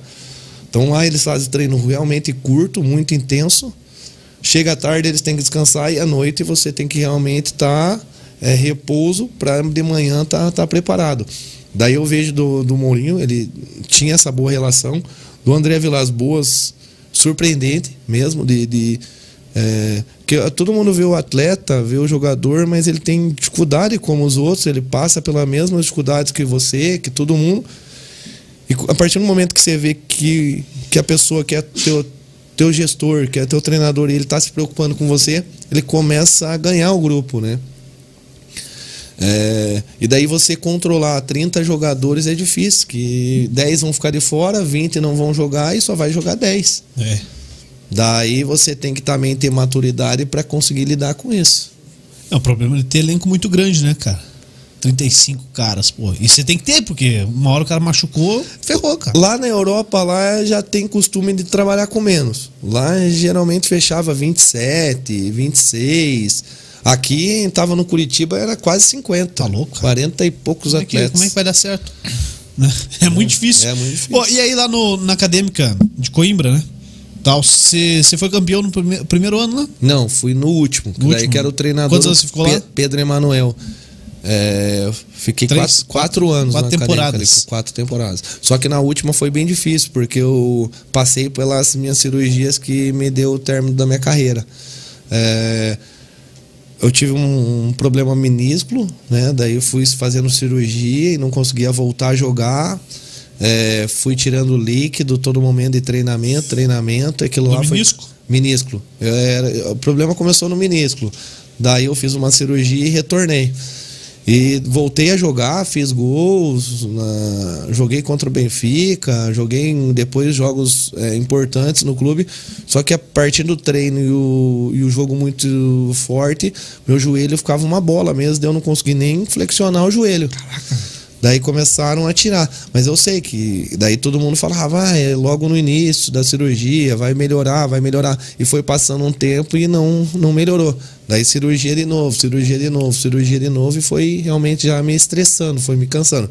Daí foi no último ano realmente que a gente teve a condição é, que eu não joguei a final, mas eu presenciei, né? Que foi todos os atletas que a gente ganhou do esporte na Taça de Portugal que depois no outro ano eu não estava mais, que deu é, acesso para a UEFA. Né, que a Acadêmica jogou contra o Atlético de Madrid e tudo. Caraca. E, e, como é que é, cara, fazer parte de um, de um elenco campeão nacional, cara? Porque pô, é uma taça, né, cara? Taça nacional. Se eu falar para você que eu nunca vi aquilo na vida, parou a cidade mesmo. Né? No título, você É, porque a cidade, a, é, a cidade é pequena. Foi em casa, assim, final não? Fora. Não, é, é, eles fazem essa taça de Portugal, é tipo Jamur, é uma Copa do Brasil, assim, praticamente. Move mesmo. O estado daí eles levam tudo para esse estádio do Jamur, que fica em Lisboa. Fica próximo de Lisboa lá. E daí a gente joga, a gente concentrou, jogou, fomos campeão, depois voltamos a viagem toda lá às três horas, era três horas aproximadamente, é, imprensa, ônibus, a moto, tudo em volta do ônibus, tirando foto e a gente lá aproveitando, né? Chegamos na cidade e a gente não conseguiu entrar. Tava tudo entupido, assim. Daí, claro que teve o passeio de bombeiro lá é, pela cidade, fomos na câmera é, municipal, mas o pessoal tava entupido a cidade mesmo. Pra, pra, receber, mais- pra receber a gente. Galera mais, mais morador do que. É que lá ainda é cidade conhecida como os estudantes, né? Uhum. Então tinha todo mundo lá, os estudantes é, parou a cidade. Que parou, hora. parou mesmo. Então, é, quando eu relembro assim a- as imagens, as fotos que eu tenho assim, é emocionante, é gostoso de ver, né? Porque é, a acadêmica tinha conseguido ser campeão bem, ah, bem um tempo bem atrás mesmo. E daí foi recente, contra o- um dos clubes maiores lá de Portugal, contra o Sport. Inclusive o Elias estava, né? O Elias que jogou no Corinthians, Atlético Mineiro jogou. Daí tava o Xandão também, zagueiro de São Paulo. Tava É, no esporte. Tava no esporte. Daí tava o Evaldo, que daí o Evaldo era um lateral esquerdo. Ele jogou no Atlético Paranaense aqui, ele jogou comigo no Porto B. Inclusive eu tenho a camiseta lá, a gente trocou a camiseta, ele também tava jogando. É, eu converso com ele, ele tá morando em Portugal. É, mas legal, é, foi um, um momento realmente especial assim na Você guarda carreira. medalha tal? Tem medalha guardada? Assim? É, Ou réplica? Guardo, guardo, guardo. Guarda a camiseta que, que eu ganhei e tudo, porque daí ainda teve uma situação que, que deu até um problema, porque a gente foi campeão. Eu não fiz isso, mas a grande maioria inverteu o lado da camiseta e perdeu a, a imagem do patrocinador. Então daí deu, deu uma confusão nisso, né? Porque é o momento que Máximo vai chamar uma máximo do time, que vai chamar a atenção do, do pessoal da, da- dos patrocinadores, a maioria dos jogadores inverteram. Daí também, nesse dia, depois passou um período do, do Comemorou, tal. comemoração no- na- durante a semana, daí o presidente chamou, deu um esporro, falou um monte de coisa pra nós. E daí teve que achar alguma alternativa. Daí a gente fez um jogo contra a seleção da Angola. Inclusive, eh, a gente tava liberado até pra, pra vir embora. A gente teve que ficar mais uma semana por causa desse jogo. A gente jogou. daí eu também entrei nesse jogo, né? Que foi um jogo mais também Festivo. festivo, assim. Mas daí a gente teve que. Mas foi porque a galera virou a É, camisa. virou a camisa. Daí a gente só fez esse jogo realmente pra. Né, Uma por causa do patro, tá. pra Lá parece um pouquinho mais sério que aqui, né? Esse Diferente. Pô, porque a galera caga, né, cara? Põe outra camisa em cima. Ah, é, não. Lá foi bem. A cobrança foi bem rígida em cima de nós jogadores mesmo. Porque eu acho que era um patrocínio importante e só tava atrás. Né? Agora também, a maioria das camisetas, eles colocam patrocínio em tudo quanto é lugar. Naquele tempo não tinha tanto Aham. isso, né? A gente tá falando de 2012, né? Já 10 anos atrás. É, o pessoal colocava mais atrás, a maior, a maior era atrás. É, daí, mais cara e tal. Mais cara. Daí complicou. Moiou pra todo mundo. Caraca, velho. Quem foi o jogador mais. É, mais fera que você enfrentou? cara? Nossa, De Maria, de Maria, de Maria. Praga mesmo? Por quê? É. Porque chato de, de, de ficar o tempo todo. Recurso técnico, recurso técnico assim de, de- e, e- velocidade, é, Hulk, né, de enfrentar pela força, potência mesmo. Né, eu nunca esqueço, teve um lance que, que ele eh, enfrentou o Fábio Rockenbach, né? E ele, ele, ele, ele arrastou o Fábio Rockenbach e o Fábio Rockenbach era forte, foi tentar disputar na corrida com ele e ficou, tipo, bem pra trás, né? Daí a gente foi jogar contra ele teve uma situação praticamente igual. Falei, ah, não vou ficar Pode ir, passando ir. vergonha, né? Se embolei com ele, falei, vamos cair aqui junto, que é melhor, não vou ficar correndo atrás de você, né? Não, Cara. deixei o braço, tudo, levei cartão, falei, não vou ficar correndo atrás homem. o homem Passar vai vergonha? Passar vergonha. É, além de forte, o bicho rápido, É, né, não, cara? rápido, não dá. Daí ele, ah, teve bastante, assim, é, se for lembrando, mas esses dois atletas, assim, que eu vejo que teve mais destaque. Né, o Di Maria pelo recurso técnico e a velocidade. Né? Todo momento o drible curto ali para tirar a bola dele era muito difícil. Esse ele chegando no Benfica na época. Era Benfica ele? Ele tava no Benfica. Pensa? Piazão novo, hoje já é. É, Não, daí é eu- 2012? eu- eu 2012 peguei- já não. Não, era 2010, era 2000, 2010. Daí eu peguei também Saviola, Aymar. Aymar era difícil também. Aymar. Aymar ele dava um ritmo muito alto, assim. Ramires, Ramires, né? O Ramires, porque eu enfrentei ele de duelo mesmo. Ele marcava e eu marcava ele. Aham. Né? Daí a rotação dele, assim, de, de manter o mesmo ritmo o jogo todo era. Era, era o que ele tinha realmente de vantagem, né? Daí Pois era é, difícil. cara. Pô, não era um jogador, o jogo todo, cara. não era um jogador que ele tinha tanto recurso de driblar, assim, fazer um drible diferente, mas o ritmo dele de alto, de todo momento ficar eh, jogando os 90 minutos na mesma batida, né, eh, dificultava. Aí você tem que tentar Você acompanhar. falava, né? pô, você não vai descansar nem um pouco. Como é que descansa no campo, Diogo? Para e Dá um miguezinho e tal. Ah, é, um dos, um dos pontos que eu falo até para os meus atletas é com a bola, né? O momento que você tiver com a bola, você usa a, a tua experiência ali, a tua maneira para você já ir cadenciando o jogo e já Toca É. mais rápido. respirando, respirando. É, é uma das maneiras. E a outra também é, é você dar uma caminhada. Porque o jogador ele, anda em- ele tem que andar em três ritmos mesmo, senão ele não vai aguentar. O que o futebol moderno mudou é porque o jogador antigamente ele jogava praticamente em um ritmo.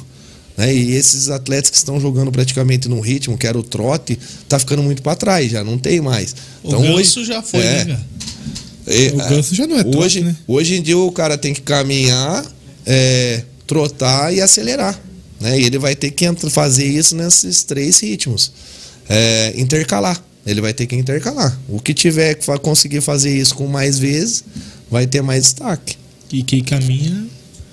E É, o que já fica foi. só no ritmo baixo, hum, infelizmente já tá ficando para trás. Ou resolve mesmo quando tiver com a bola, mas tá- o jogo tá muito rápido, né? É, e, e- e evoluiu muito. Tanto a parte física como a parte tática tá interferindo no jogo. Sim. né? E, e daí aquela situação que o, o atleta pegava, é, situações muitas vezes de confronto, de um contra um, esses atletas conseguiam se destacar. Hoje você vai driblar um nesse ritmo, já chega a dois, três, quatro. Dificulta. Daí dificulta, Demais. né? Daí o atleta não consegue. Pô, e aí você parou lá, lá em Portugal mesmo? Parei em Portugal. Campeão, parou em cima Campeei, também. Campeão, daí eu tive algumas situações de, de permanecer em segundo, mas eu já via que minha condição física não dava, né? Até porque meu joelho, eu tomei um monte de infiltração. é, Pô, vai falando aí que eu vou, vou mijar aí. infiltração, ficava tirando todo momento é, é, líquido do joelho, né? Isso daí começou a realmente me cansar, cansa mental. E daí todo momento também a parte fisioterapêutica, eu tenho que todo momento fazer musculação e também não ver resultado. Quando você vê, é, acho que aquilo é motivador, né? Aquilo ali. Sim. Agora, a partir do momento que você vê que, que você está fazendo o teu máximo, que você está trabalhando, que você está fortalecendo e as coisas não estão melhorando, aquilo vai realmente cansando. A cabeça não ajuda. Isso né? mesmo. Daí eu cheguei num momento que eu falei, não quero mais, não quero Foi porque eu já tô. anos? 27. Agora Cara, é lembrar. cedo demais. Cedo, cedo. É, mas eu também eu, eu sei, né, que eu cometi alguns erros que, que atrapalhou, né? Sim. Primeiro em termos Você machucou como? A gente, a gente tem uma, uma condição física, a gente tem uma genética. Hoje o atleta é, profissional, o atleta de futebol, o atleta de alto rendimento, vive do corpo, né? E você Sim. tem que cuidar do teu corpo, né? Então, é, eu treinava, não vou dizer o contrário, só que era pouco, entendeu? Então, o tempo de descanso, muitas vezes, extra-campo, eu não fazia. Né? Isso daí foi uma vez acumulando, acumulando. Quando você está com 20, 22, 23, 24, Corpo uma hora leva, né? Daí chegar, o João, o Ciclano fazem, mas daí são biotipos diferentes que vão aguentar, Sim. né? E cada um, cada um reage, o corpo reage de uma maneira. Mas a tua lesão foi de cansaço, por exemplo? O, o ou o foi me- o meu, eu tive uma lesão no Porto que foi ligamento cruzado, que daí o atleta jogando? Jogando, o atleta caiu em cima do meu joelho, né? Daí não teve o que fazer. As, outra, as outras cirurgias que eu tive no, no- na acadêmica de Coimbra, eu comecei a ter dor, né? Do excesso de treinamento. Daí também a, O estresse que eles falam. né? o estresse, o pós. é, Daí vai fazendo cirurgia, você também é, não tem cabeça boa. No momento você é novo, você acha que vai aguentar tudo. Por exemplo, eu no, no, no Porto, eu fiz, minha, eu fiz a minha cirurgia de ligamento cruzado, eu voltei com quatro meses. Quatro meses. Pô, rápido demais. Rápido demais. Eu. Eu em. Um mês eu tava estourando aquela maquininha de, de, de fazer. é, eu chegava no máximo. Do choque? Choque. Então voltei com. Só que eu, em uma semana eu, eu tinha saído, entendeu? É, uma hora vai pesar. Hoje, se eu falar pra você que meu ligamento cruzado eu não sinto nada. Só que do meu, do meu menisco eu já sinto. Me dá dor, me incha, me incomoda. Hoje eu tava voltando do treino eu peguei uma, um congestionamento na BR. Só de eu ficar apertando a embreagem, meu joelho esquerdo já inchou. Só de ficar Nossa, apertando. caraca. Imagina ficava jogar. Todo mundo. Não, eu vou brincar, meu joelho daí já incha. Tem vezes que eu vou. Coletivo professor da Miguel. não, tem vezes no fute-mesa lá que a gente vai jogar, eu jogo fute-mesa, meu joelho já sai uma bola. Caraca, velho. Só que daí eu sei também. Daí a situação que no meu joelho direito era ligamento cruzado, era uma outra situação. No meu joelho esquerdo era osso com osso, já começou a me dar início de Acabou artrose. cartilagem, É, então. cartilagem, eu já não tenho cartilagem alguma. Daí teve esse desgaste, eu também. Eu não me cuidei, né? Eu não tomava remédio. é, Queria jogar. é, é, tinha eu fazia os tratamentos da fisioterapia com qualidade e com presença, né? Se você mandasse, teve Natal que eu passei lá em Portugal que eu passei treinando. É, teve ano novo que eu passei que eu tive que fazer pra piscina lá fazer o tratamento que eles determinaram. Eu fiz. Só que saía dali eu também aproveitava. Né? É de muleta, né? Então a gente comete alguns erros que a gente sabe que, é, que, é- que, que vai te O atrapalhar. remédio faz bem. É. É. E, e remédio é bom só o remédio, né? Melhor não acompanhar. né? Ô, você toma uma gelada, Diogo? Eu? É. Bem pouco. Quer tomar uma, hein? Não, não, obrigado. Não, é- não, não sei, né, cara? Não, sério, mas obrigado. não. É que eu tomo mesmo aqui, cara. Eu só tomo, só tomo de um pouco no sábado só. É, e hoje ainda é quinta. Hoje ainda falta mais dois dias. Mas antes você, você tomava muito, não? Eu, quando jogava, tomava. Tomava? Tomava. Foi pro jogo virado já? Vários. Vou comer É o que- amendozinho aqui. Virado não, mas. É. De ressaca? Foi? Vira. É, que- é é que lá não, mesmo. lá não concentra, né? Nossa. Daí. É, alguns jogos, alguns jogos a gente. Alguns não, jogos. por exemplo, teve um jogo O cara entregou, né? Teve um jogo que a gente ia jogar quarta-feira contra o Porto. Daí chegou na Isso na segunda-feira. acadêmica. Na acadêmica. Daí tava eu. É, é que eu não sei se eu posso falar Ah, aqui. pode, ninguém, ninguém Eu vou falar aqui, ó. Por exemplo, tava um, um jogo, a gente foi jogar é, contra o Porto na quarta-feira. Daí, segunda-feira. Daí eu, eu, eu tinha. segunda. eu, eu, eu e João Ribeiro, eu e João Ribeiro era um parceiro meu que ele era extremo e ele era muito bom. E ele era rápido. E daí tinha o Éder, que era o atacante que ele fez o gol contra a França. Agora ele tá mudado. Agora, mas aquele tempo ele era bem jovem também. Ele tinha 21 anos e, e ele aguentava. Vamos, vamos, então vamos. Daí fomos lá pra casa, começamos a tomar uma, toma duas, Na toma, tua casa, o cara viu. toma três, toma quatro. Daí daqui a pouco Uma caixinha. uma caixinha, duas, três, quatro. Caraca, velho. em três? Daí chegou na hora do jogo, eu aguentei, os dois deu cãibra. Na quarta-feira eles. Que que nós fomos fazer, mano? Mas durante o jogo deu cãibra. É, não, a gente foi pro jogo, treinamos. Fomos pro jogo daí, eles com cãibra, daí com 70, 60 minutos eles já arrearam. daí eles falaram, como você aguentou? Eu falei, também não sei. faço ideia. Também não sei. Não faço ideia. Daí eles, depois eles, nunca mais faço isso. Eu falei, também. Depois, mas depois passa já. Já dá pra caralho. Depois que você recupera. Cara, o duro é que o cara foi pro jogo e deu, no teu caso, você aguentou. Aguentei. Aí, aí ferrou, velho. Aguentei. Aguentei, mas. Pegou confiança.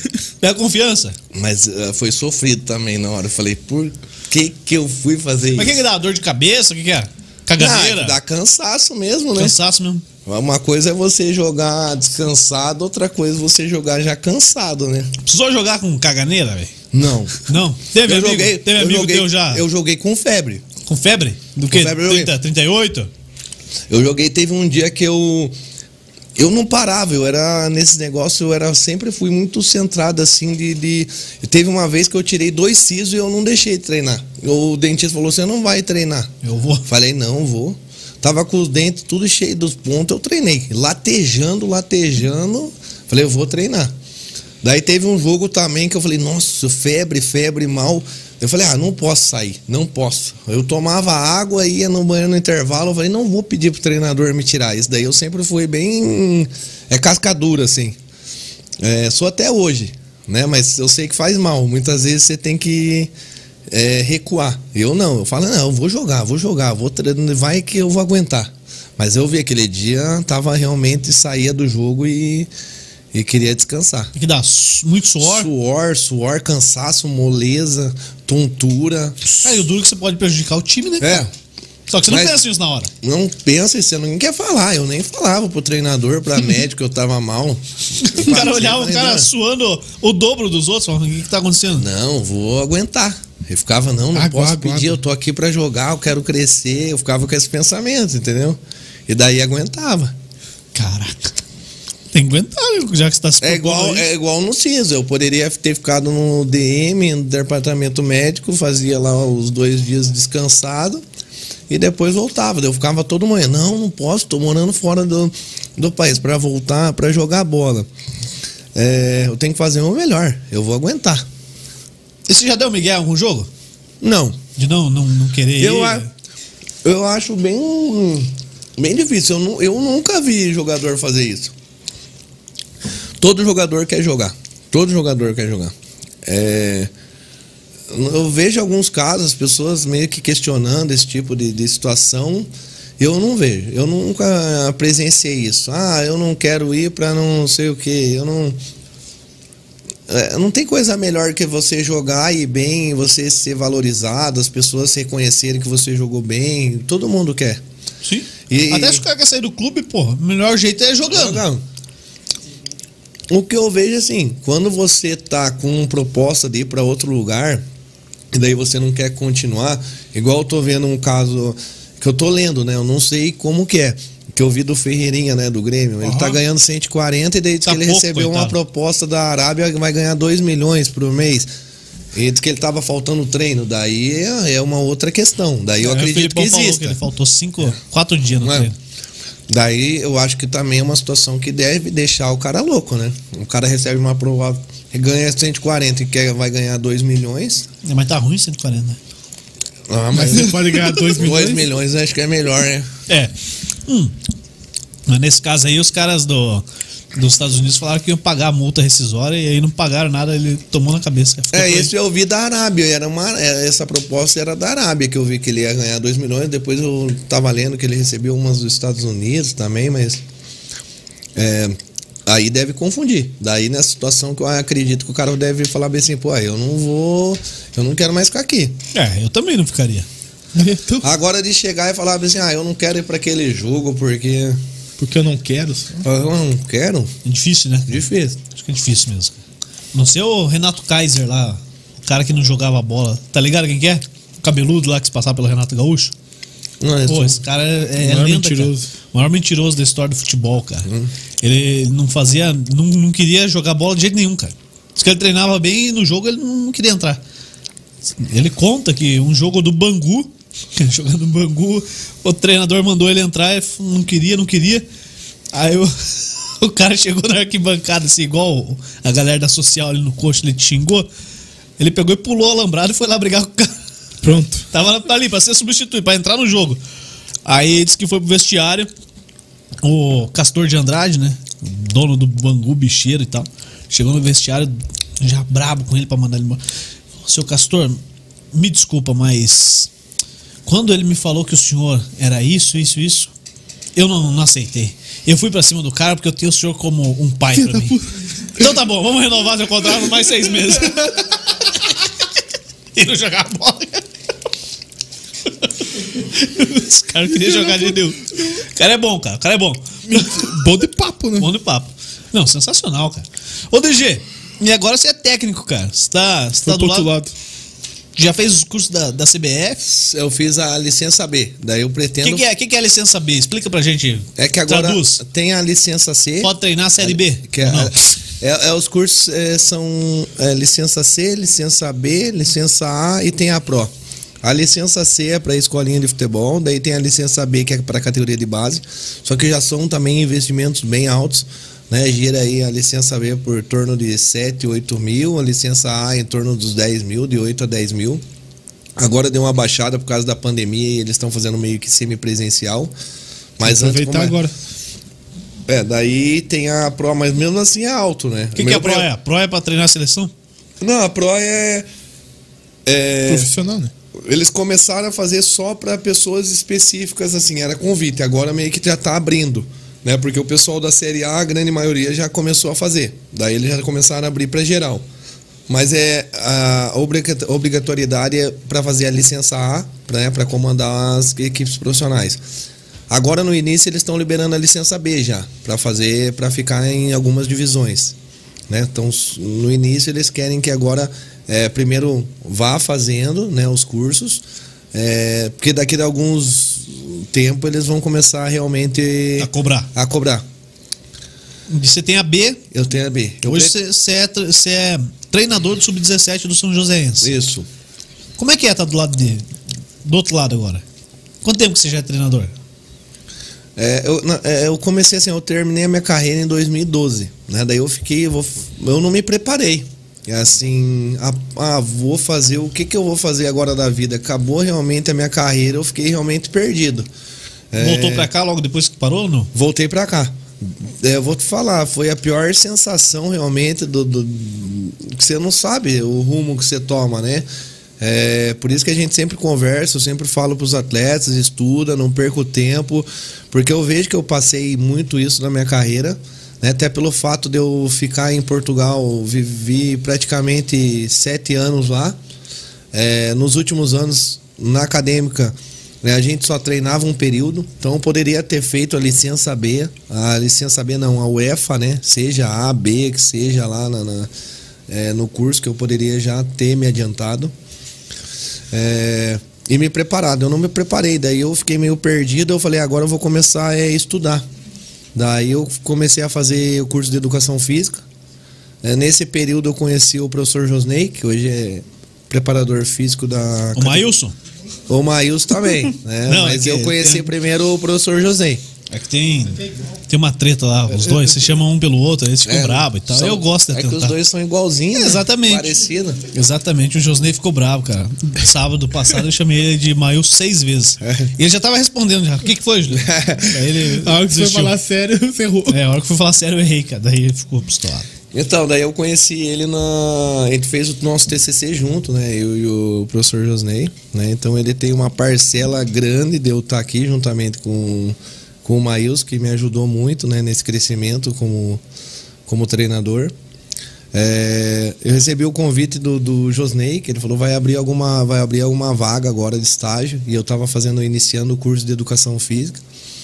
E daí eu falei, ah, vou lá, vou ver como que é agora essa área aí de treinador. E comecei a dar, dar treino, né? E naquele tempo não era uma, como agora, né? A gente, eu, falo, eu brinco até pro, pro Maílson, é, o pessoal tá, muitas vezes reclama aí que eles não pegaram logo no início. A gente dava treino pra, pra escolinha com 52, 60 atletas. Aquele estádio do Peão não tinha nem grama, era terrão. E daí a gente. E não tinha tanto estagiário, né? Agora como suporte da secretaria dá, tava iniciando ainda, né? E daí eu, eu entrava, entrava no campo a uma e meia, eu saía às cinco e meia, não dava nem tempo de tomar água. Porque era atleta, atleta, é, o Maílson a todo momento tentando organizar as categorias ali e a gente tomando conta. Daí eu comecei a gostar. Eu comecei a gostar é, da área, né, dando treinos ali para as categorias menores. E chegou num período que, o, é, que eu me formei. E daí o Maílson, né, a gente já estava naquele, naquela evolução. É, eu já estava acompanhando também o Maílson, já estava realmente aprendendo bastante e, e, e confiando é, no meu trabalho. O Maílson falou, para não ficar agora puxado, é, tem como você assumir a categoria sub-17. Daí chegou naquele período, eu falei, pô, com certeza. E daí eu comecei, agora eu vou ter que começar realmente a ter as minhas ideias. Né? Claro que ele me ajudou, mas daí eu falei, agora vou ter que tocar o barco.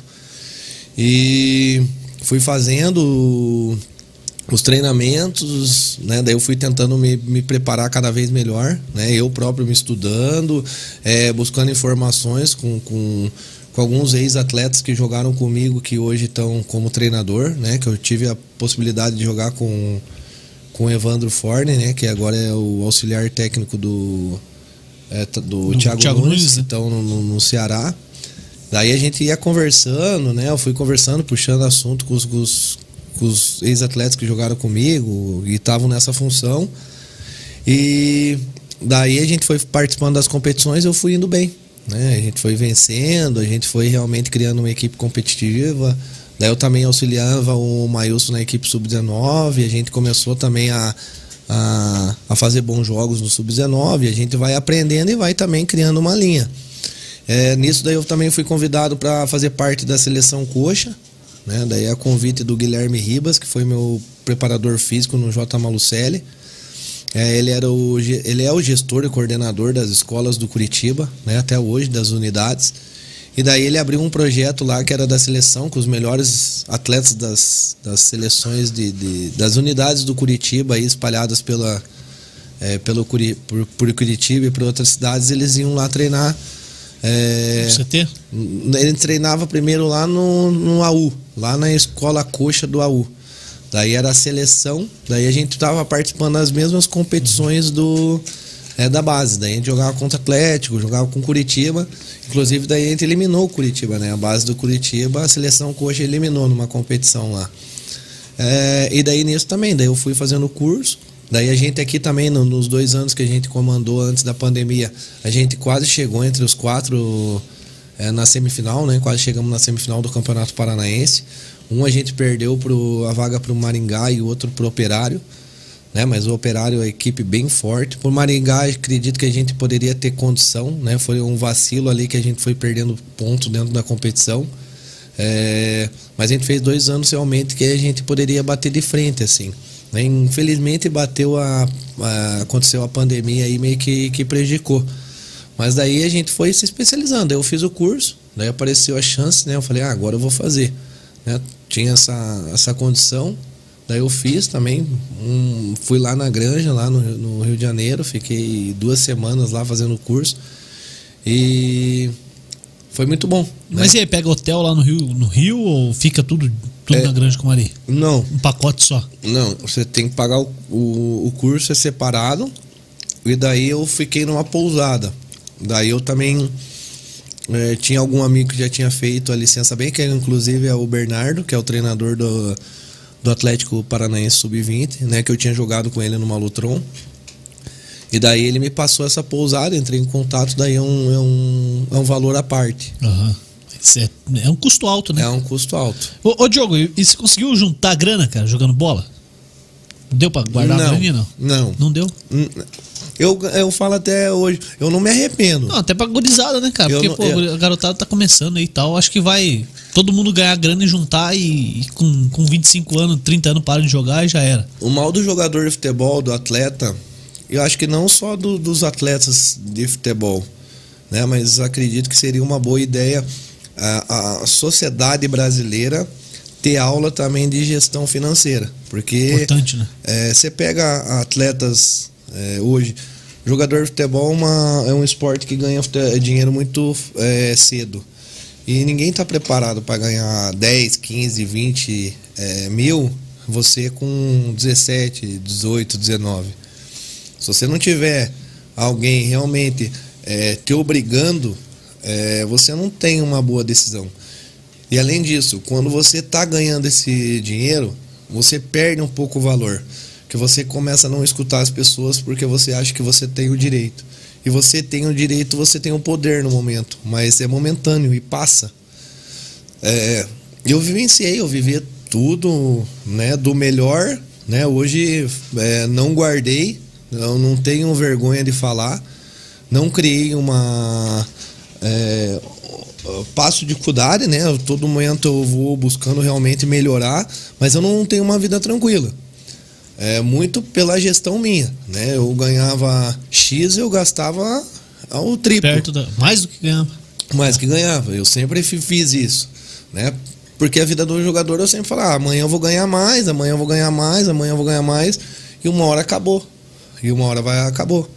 E daí aquela parte de você investir, de você realmente pensar no futuro, que você vai ter que, é, depois dos 30 anos, ter um controle financeiro, é, já passou. Né? Então, para mim foi muito rápido. E, e eu me arrependo, com certeza. Né? Se eu tivesse. Eu tenho alguns companheiros meus que jogaram em até clubes menores, mas tiveram cabeça e equilíbrio e souberam investir. Tem um que hoje- assessoramento, né, cara? que, que hoje tem uma, uma vida De boa. é, de boa. Eu acho que é muitas vezes também, além do, do gerenciamento, é o perfil, entendeu, da pessoa. Eu sempre é, é, eu saí muito cedo, isso atrapalha, né? Mesmo meus pais tentando dar a minha orientação, chega naquele fator que você fala, ah, vou ganhar mais e eu não vou precisar.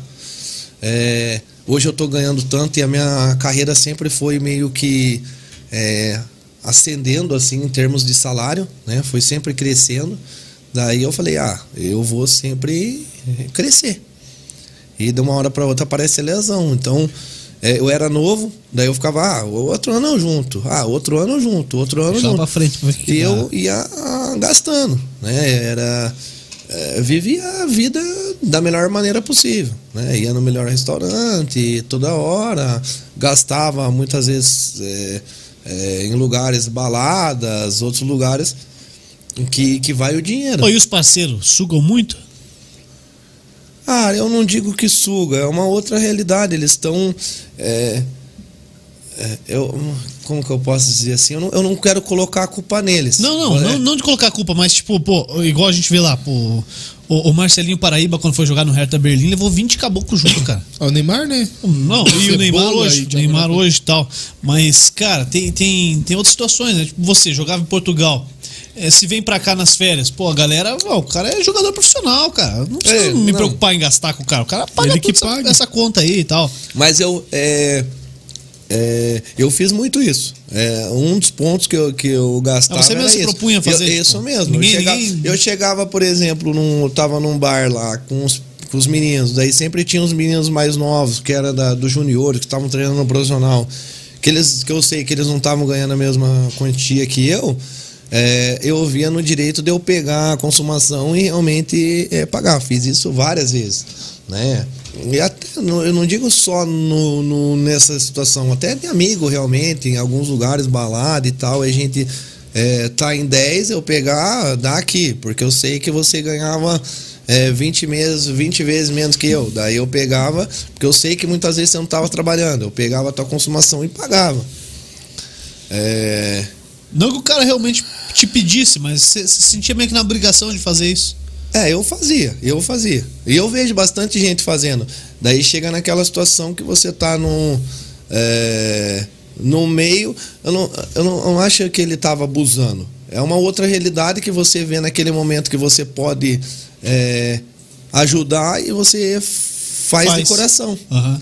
Entendi, entendi. E eu, eu, eu, eu, eu sou assim até hoje. Eu tenho dificuldade porque é, se você me der 100 reais hoje se você falar, "Ah, vamos ali, e amanhã não ter nada, eu faço. Porque eu é, aprendi, aprendi isso desde cedo. Cara, e é muito difícil você ter que readaptar a tua condição financeira. Foi um susto para mim. Quando eu parei de jogar, é, os primeiros anos foi realmente bem difícil, né? Porque eu é, almoçava fora, jantava fora, de uma hora para outra eu estava num salário, um, um dos maiores salários né, da minha carreira no, no- no- na acadêmica, e daí no outro ano eu já não estava recebendo mais. Não entra aquela Não- grana. e não entra aquela grana. Daí você não vai poder ir no comprar teu melhor perfume, você não vai poder comprar tua melhor roupa, você não vai poder ir na balada e gastar o que você gastava. É, e você muitas vezes fica sem entender por quê, né? Mas eu sei que, que isso vai muito da gestão que eu tive. Sim. Mas eu não, não, não nego.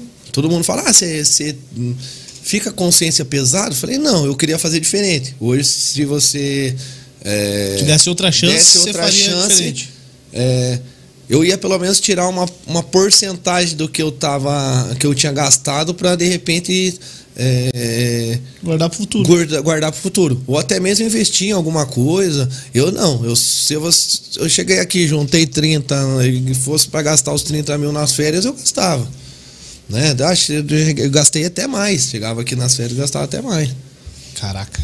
E é grana, né? Ah, E vai, né? cara? E vai. Gastar grana não é difícil, cara. Difícil é ganhar ela. Ganhar. É. Ô, e, e como é que funciona a questão do, do clube? É, hoje você está no São Joséense, sub-17. Tem a situação de, de seguir o mesmo modelo tático do, do profissional ou não? Porque eu acho muito difícil, cara. Porque tá lá hoje o Marcos Skavinski, que não quer que chame de Marcão ele. Que agora é, é- o Marcão era o jogador, um monstro jogando bola, cara. Quero bater um papo com ele, cara. Fala pra ele vir uma hora aí. E agora é, é, assumindo o comando do time e tal. Mas, pô, é futebol, cara. Futebol é muito dinâmico, né? Pô, dá ali três resultados ruins, troca, troca o técnico, muda o esquema e, e aí vai mudar toda a categoria de base. Como é que funciona pra vocês ali? Então, é, nós, assim, né, agora com o professor Maílson, que ele é o coordenador da base, até mesmo antes de começar o profissional, a gente tava com uma, com uma ideia, a gente tá bem avançado nessa ideia, de a gente criar uma linha metodológica do clube. Não que o profissional tenha que seguir, não que o profissional, é, não que a gente tenha que seguir do profissional. Até porque chega naquela razão que o profissional é muitas vezes o tiro curto, é, o tempo de treinamento é muito visível para o objetivo principal, que hoje é subida de, de, é de divisão, mas a linha de formação da base já está sendo meio que direcionada. Né? A gente está fazendo um livro, um caderno metodológico para que as categorias, né, desde o sub-11, né, que está lá na escola com o professor Hamilton, é, siga e a gente vá crescendo. Né? Daí a gente tenha um modelo de jogo. Mas o modelo de jogo, muitas vezes, hoje em dia, da formação, é, em todo lugar, ele está praticamente igual. Né? Que é o formar para jogar com a bola. Né? Fazer o jogo apoiado. Os conceitos realmente que a gente é, vê dos clubes grandes, a gente tenta apresentar.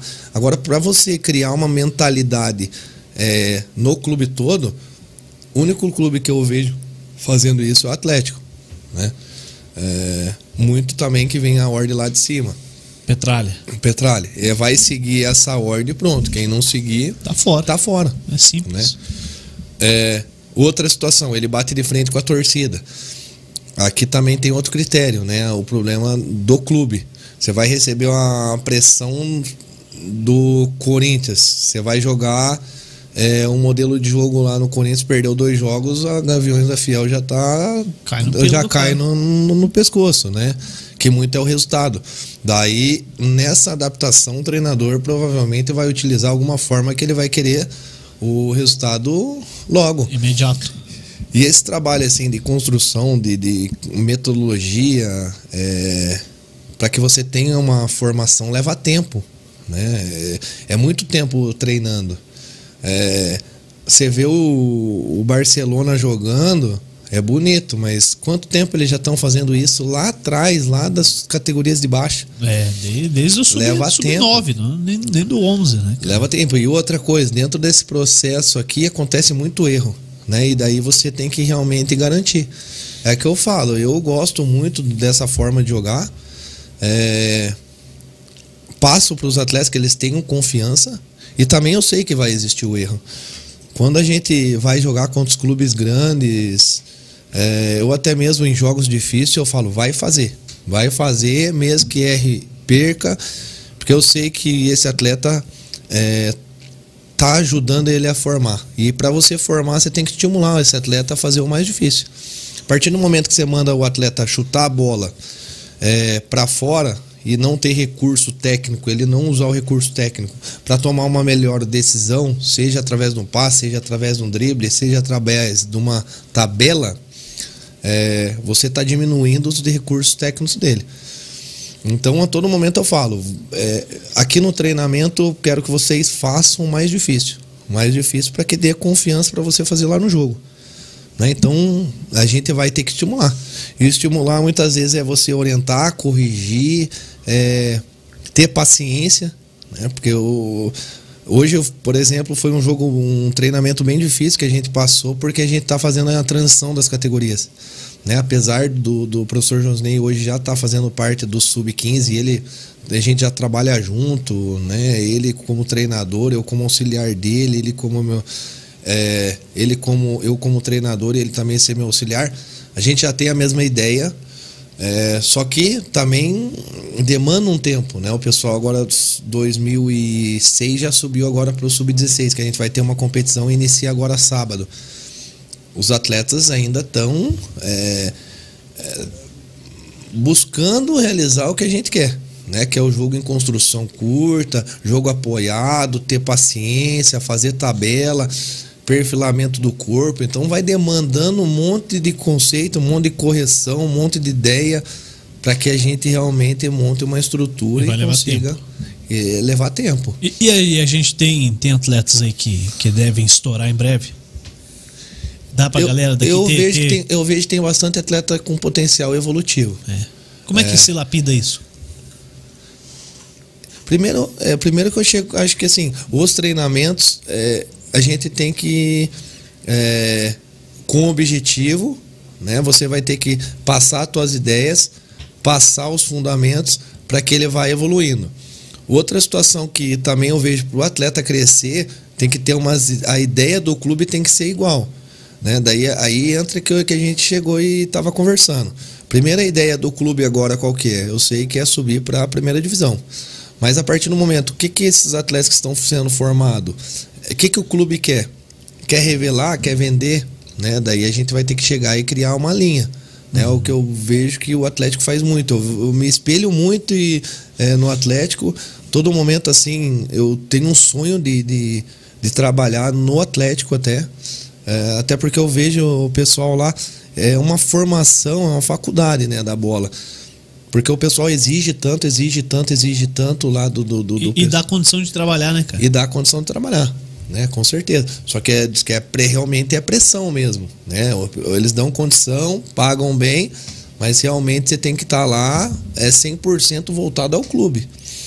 É, daí chega naquilo que eu falo para você, tem atletas têm potencial, mas se você não dá uma sequência para eles, atletas infelizmente é, vão ficar vai caçar outra coisa para fazer também, É isso né? mesmo.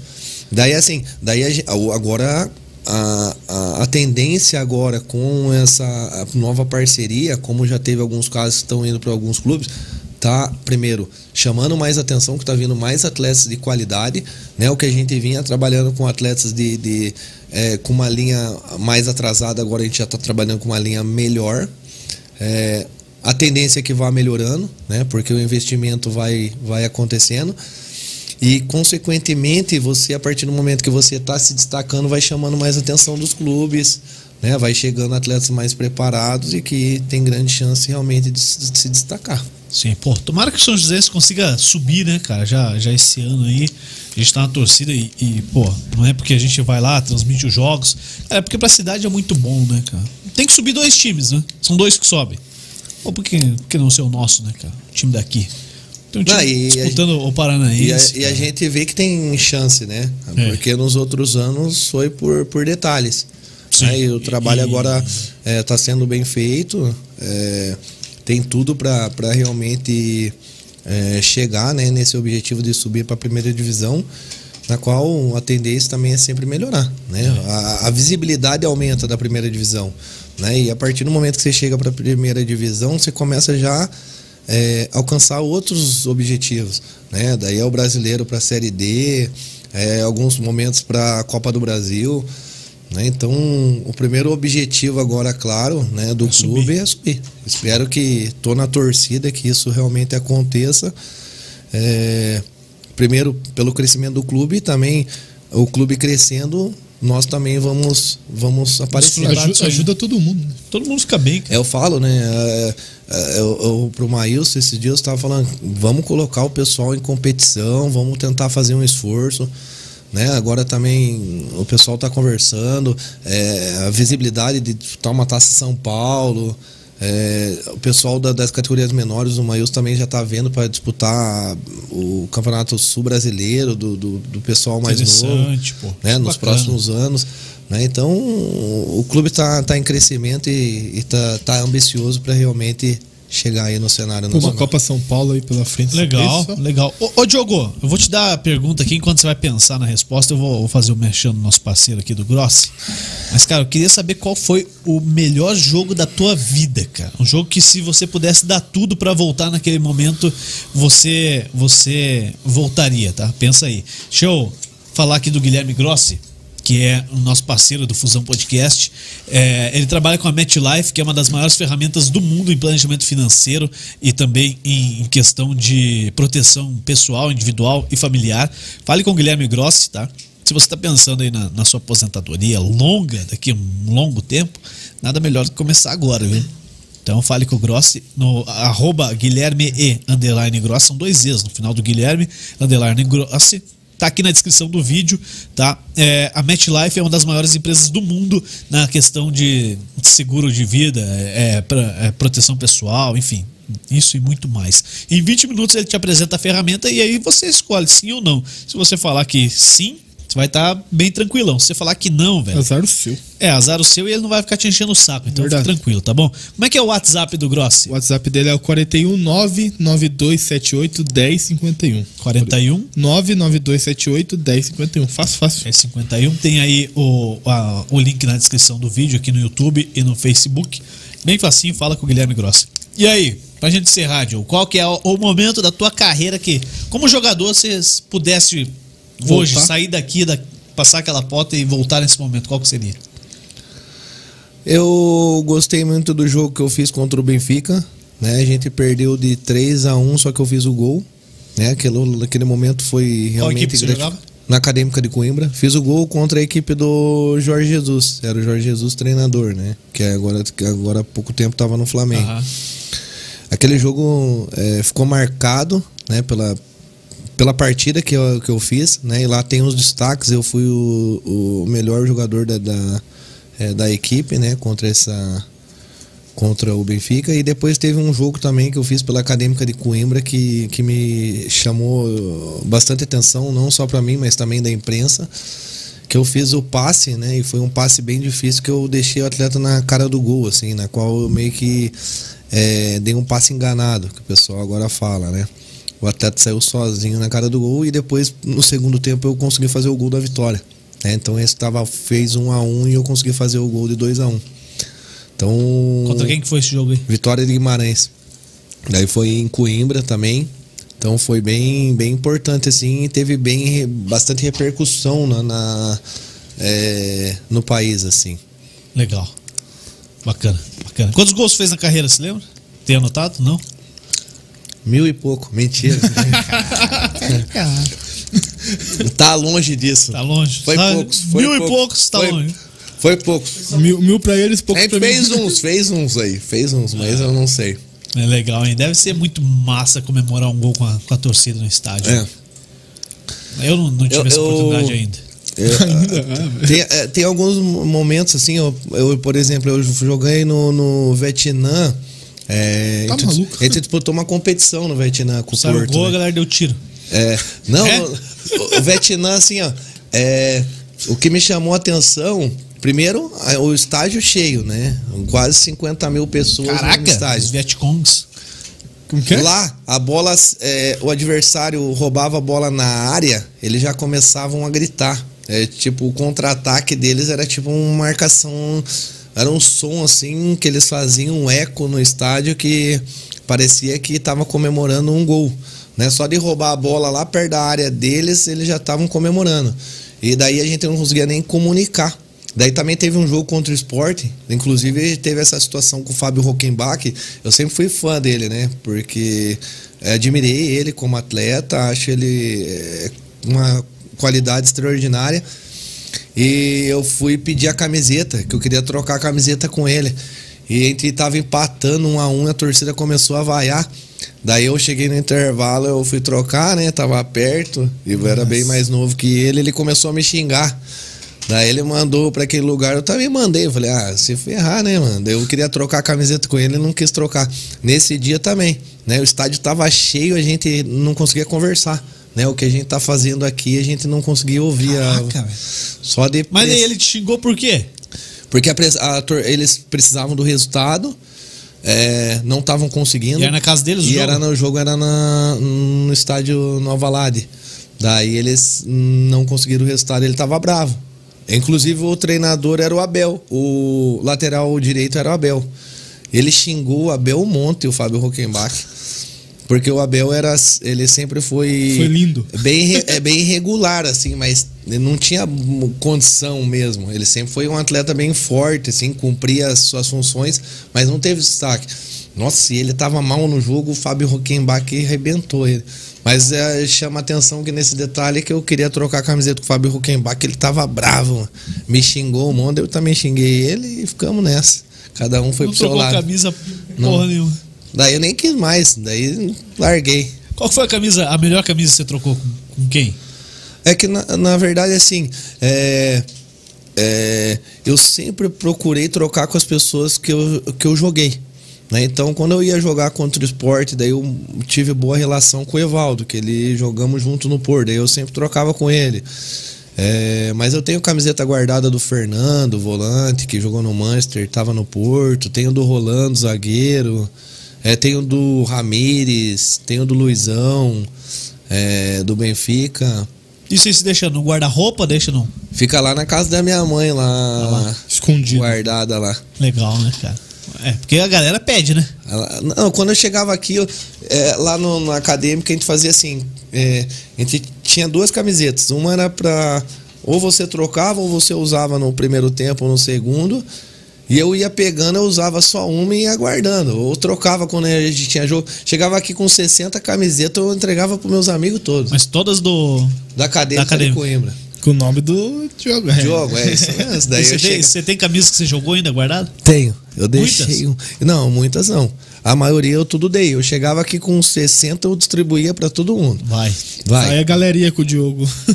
Não, chegava, tinha gente que eu tava andando assim nos outros lugares, falava, ô, eu vi um, tua camiseta lá não sei aonde. meu Quem é? Eu falei, ah, não sei. Porque eu dava pra um, outro dava pra outro. Passava pra frente, tá? Passava pra frente. Eu ganhei uma do Ednelson, cara, do Malutron. Tá lá Nossa. Não era pra usar, Não né? era pra usar, mas, cara, eu não consigo, cara. Eu acho que a camiseta tem que ser usada, cara. Ser usada. Eu Ah. tirei uma lá do guarda-roupa esses dias do, do Uberaba lá, que meu pai tinha o time, cara. Pô, amarela, xadrezada, cara. Não é bonita, mas ela chama atenção, cara. E comecei a usar, cara. Não, camiseta tem que ser usada, cara. Não dá pra ficar guardando. tem vez que eu vou lá na minha mãe, lá eu fico vendo lá, fico vendo ela, ela, ela, ela fica tudo, ah, ah, para, desde já é passado. Fica relembrando o passado. Mas eu gosto, eu vou lá, abro o, guarda-roupa, fico olhando as camisetas, vejo, leio os nomes lá de novo. Legal. Ô, Diogo, indica alguém pra gente chamar aqui pra bater um papo com a gente. Indicar agora? É, agora. Ah, é o, o professor Maílson, né? Até por ele ser coordenador, Maílson, acredito que ele vai te dar uma. Maílson ou Josney? Os dois, pode vir, chama nem os dois já. Chama os dois pra fazer a, Eu a dupla sertaneja. os caras que eu não sei E, quem é o- quem. e o corte aqui, né? Fazer o quê? Chamar o Josney de Maílson e o Maílson de Josney. E o Marcão, né? Eu não O sabia Marcão. que ele não queria ser Não, chamado. não, né? mas é segredo, não fala não. Marcos Skavinski. Ô, Marcão, tem história pra contar, hein? Tem. Tem. Jogou nos melhores clubes aí, né? Que time que você torce? Eu, É, eu sempre fui paranista. sempre foi? Sempre fui Coitado. paranista. Agora. Não é, existe mais. Não existe. É triste ver a situação desse clube, né? É. Cara, saiu de lá, né, Diogo? Primeiro, é, o, o que ele cresceu. Daí a gente sabe é, que o clube está nessa situação por mau gerenciamento. E daí fica triste, né? Porque daí a gente vai jogar lá, a gente já passou por algumas situações de jogar. Você saiu é, de lá, querendo ou não. Sair de lá, ver a condição que era, ver a condição do tempo que eu tava lá. É, Você jogou lá, o time tava bem pra caramba. Bem, bem. A gente chegava. ah, No Paraná Clube, os campeonatos paranaenses eu ganhei quase todos. Né, do tempo que eu fiquei lá na formação, os campeonatos. Inclusive a gente ganhou um do União Bandeirantes que tava o Nilmar. A gente enfrentou lá em Bandeirantes e a gente ganhou. O Nilmar que jogou no Internacional, Craque, foi seleção. Né, daí a gente ganhou, fomos campeão paranaense, tempo do 8-4 e 8-5. Eu era primeiro ano, ganhamos dos pênaltis deles lá. É, mas daí ver essa situação é triste. Mas eu torço pro Paraná. Eu fico todo momento. Agora, tava chateado que esses dias eles foram até treinar, conversei com alguns. Com Treinaram alguns aqui, né? No estádio. eles treinaram no estádio do Pinhão. E tem três atletas que foram nosso. Tem um que era da escola, da escolinha do Pinhão. Né, que é o Matheus Paranhas, que é aqui de São José dos Pinhais, tem o Brian. Eles foram atletas nossos. Um é, iniciou os treinos conosco lá no, no, no, no Pinhão, lá atrás. Ele fazia o treino lá atrás mesmo, da escolinha. E hoje a gente vê ele no profissional, é gratificante. Depois tem o Brian, né, que também pegou é, o tempo nosso, que estava a reforma aqui. Ele trabalhou com a gente lá no Bortolotti. Né? Então, um atleta que, que tem um potencial e evoluiu e a gente vê que está jogando. A gente torce que esses atletas e o clube vá bem, né? Mas o coração é paranista. É, né? Mas vai A dar gente- certo, cara. a Vai- gente- Vai se livrar do rebaixamento, eu tô achando. Acho que vai dar boa, cara. Eu torço pro Paraná se dar bem, cara. Porque, eu já falei ontem aqui, cara. Pra galera da imprensa aí, é bom que o Paraná fique bem, cara. Porque se cair, cara, acabou. É, É, não. emprego que pra todo mundo que vai rodar, cara. Verdade. Então tomara que o Paraná consiga permanecer. Bom, depois você passa o WhatsApp do Marcão, os outros eu tenho. Vamos trazer os caras aí. Fechou. Fechou? Quer mandar abraço, beijo pra alguém? A hora é agora, velho. Quero mandar um abraço aí pro pessoal lá do, do estádio do Pinhão, né? Todos os professores, não vou ficar falando os nomes aqui. Eles me cobraram hoje. É, manda um abraço lá. Eu falei, vou mandar um abraço para todos, a gente sempre acaba esquecendo alguém. E daí a E pressão é, triste, grande, né? É triste. Então quero mandar um abraço a todos os professores, né? A todo o pessoal lá da, é, do staff, o pessoal da limpeza, né? Que sempre nos auxilia e nos ajuda. É, mandar um abraço para minha família, né? Antes de vir para cá eu liguei para minha mãe, falei assiste. E as pessoas que, que torcem por mim aí, todos que estão assistindo. Lá do estádio, lá você manda um abraço pro Tom, que é aniversário dele hoje. Nossa. Então fala que eu mandei um abraço pra ele, tá? Não mandei mensagem, não mandei porra nenhuma, então você entrega um abraço pra ele amanhã. Tranquilo, É, Tom- será dado. Tom é uma figura, cara. Ele falou que quer vir aqui, cara. Imagina se o Tom vir aqui, eu não sei o que perguntar pro Tom, cara. Põe ele e o Piqueto, velho. Bem. E- Ele tem história, ele. Tem. Ele gosta de uma resenha, Tem. de uma conversa. O problema é que vai faltar tamanho na mesa. É, tem que pôr um banquinho aí pra ele. Fechou? Então é isso aí. Valeu, Diogo. Valeu. Pô, obrigado mesmo, cara, ter vindo aí. Amanhã, nosso bate-papo é com o presidente da Câmara Municipal de São José dos Pinhais, Abílio Alves, vereador, primeiro vereador de São José dos Pinhais que a gente vai trazer aqui, né, cara? Não trouxemos nenhum Isso. até agora. Primeiro político de São José, na real, né? Não ninguém. São José, sim. Então tá bom. Abílio Alves, presidente da Câmara Municipal, vem bater um papo com a gente nesta sexta-feira. É, a pauta, a gente não tem pauta, então vamos falar de tudo um pouco. Valeu, Dal Negro. Tamo junto. Obrigado. Acabou a semana já, cara. Não, até amanhã, Amanhã né? é Calma. mais nada, Amanhã cara. eu vou tomar minha segunda dose, daí tô de boa. Glória. Amém. Muito bem. Então tá bom. Bora. Vambora? Valeu, você que esteve com a gente, muito obrigado. Se inscreva no nosso canal do YouTube. Também curta a nossa página no Facebook. Tudo Fusão Podcast, é fácil. E participe da promoção lá no Instagram, arroba Fusão Podcast. Vai rentar o kart, vai correr de graça na faixa lá no Kart Park 376. Amanhã sai o resultado. A gente faz o sorteio ao vivo lá no Instagram também do Fusão Podcast. Valeu? Você que esteve com a gente, muito obrigado, uma boa noite e até amanhã. Um abraço, tchau.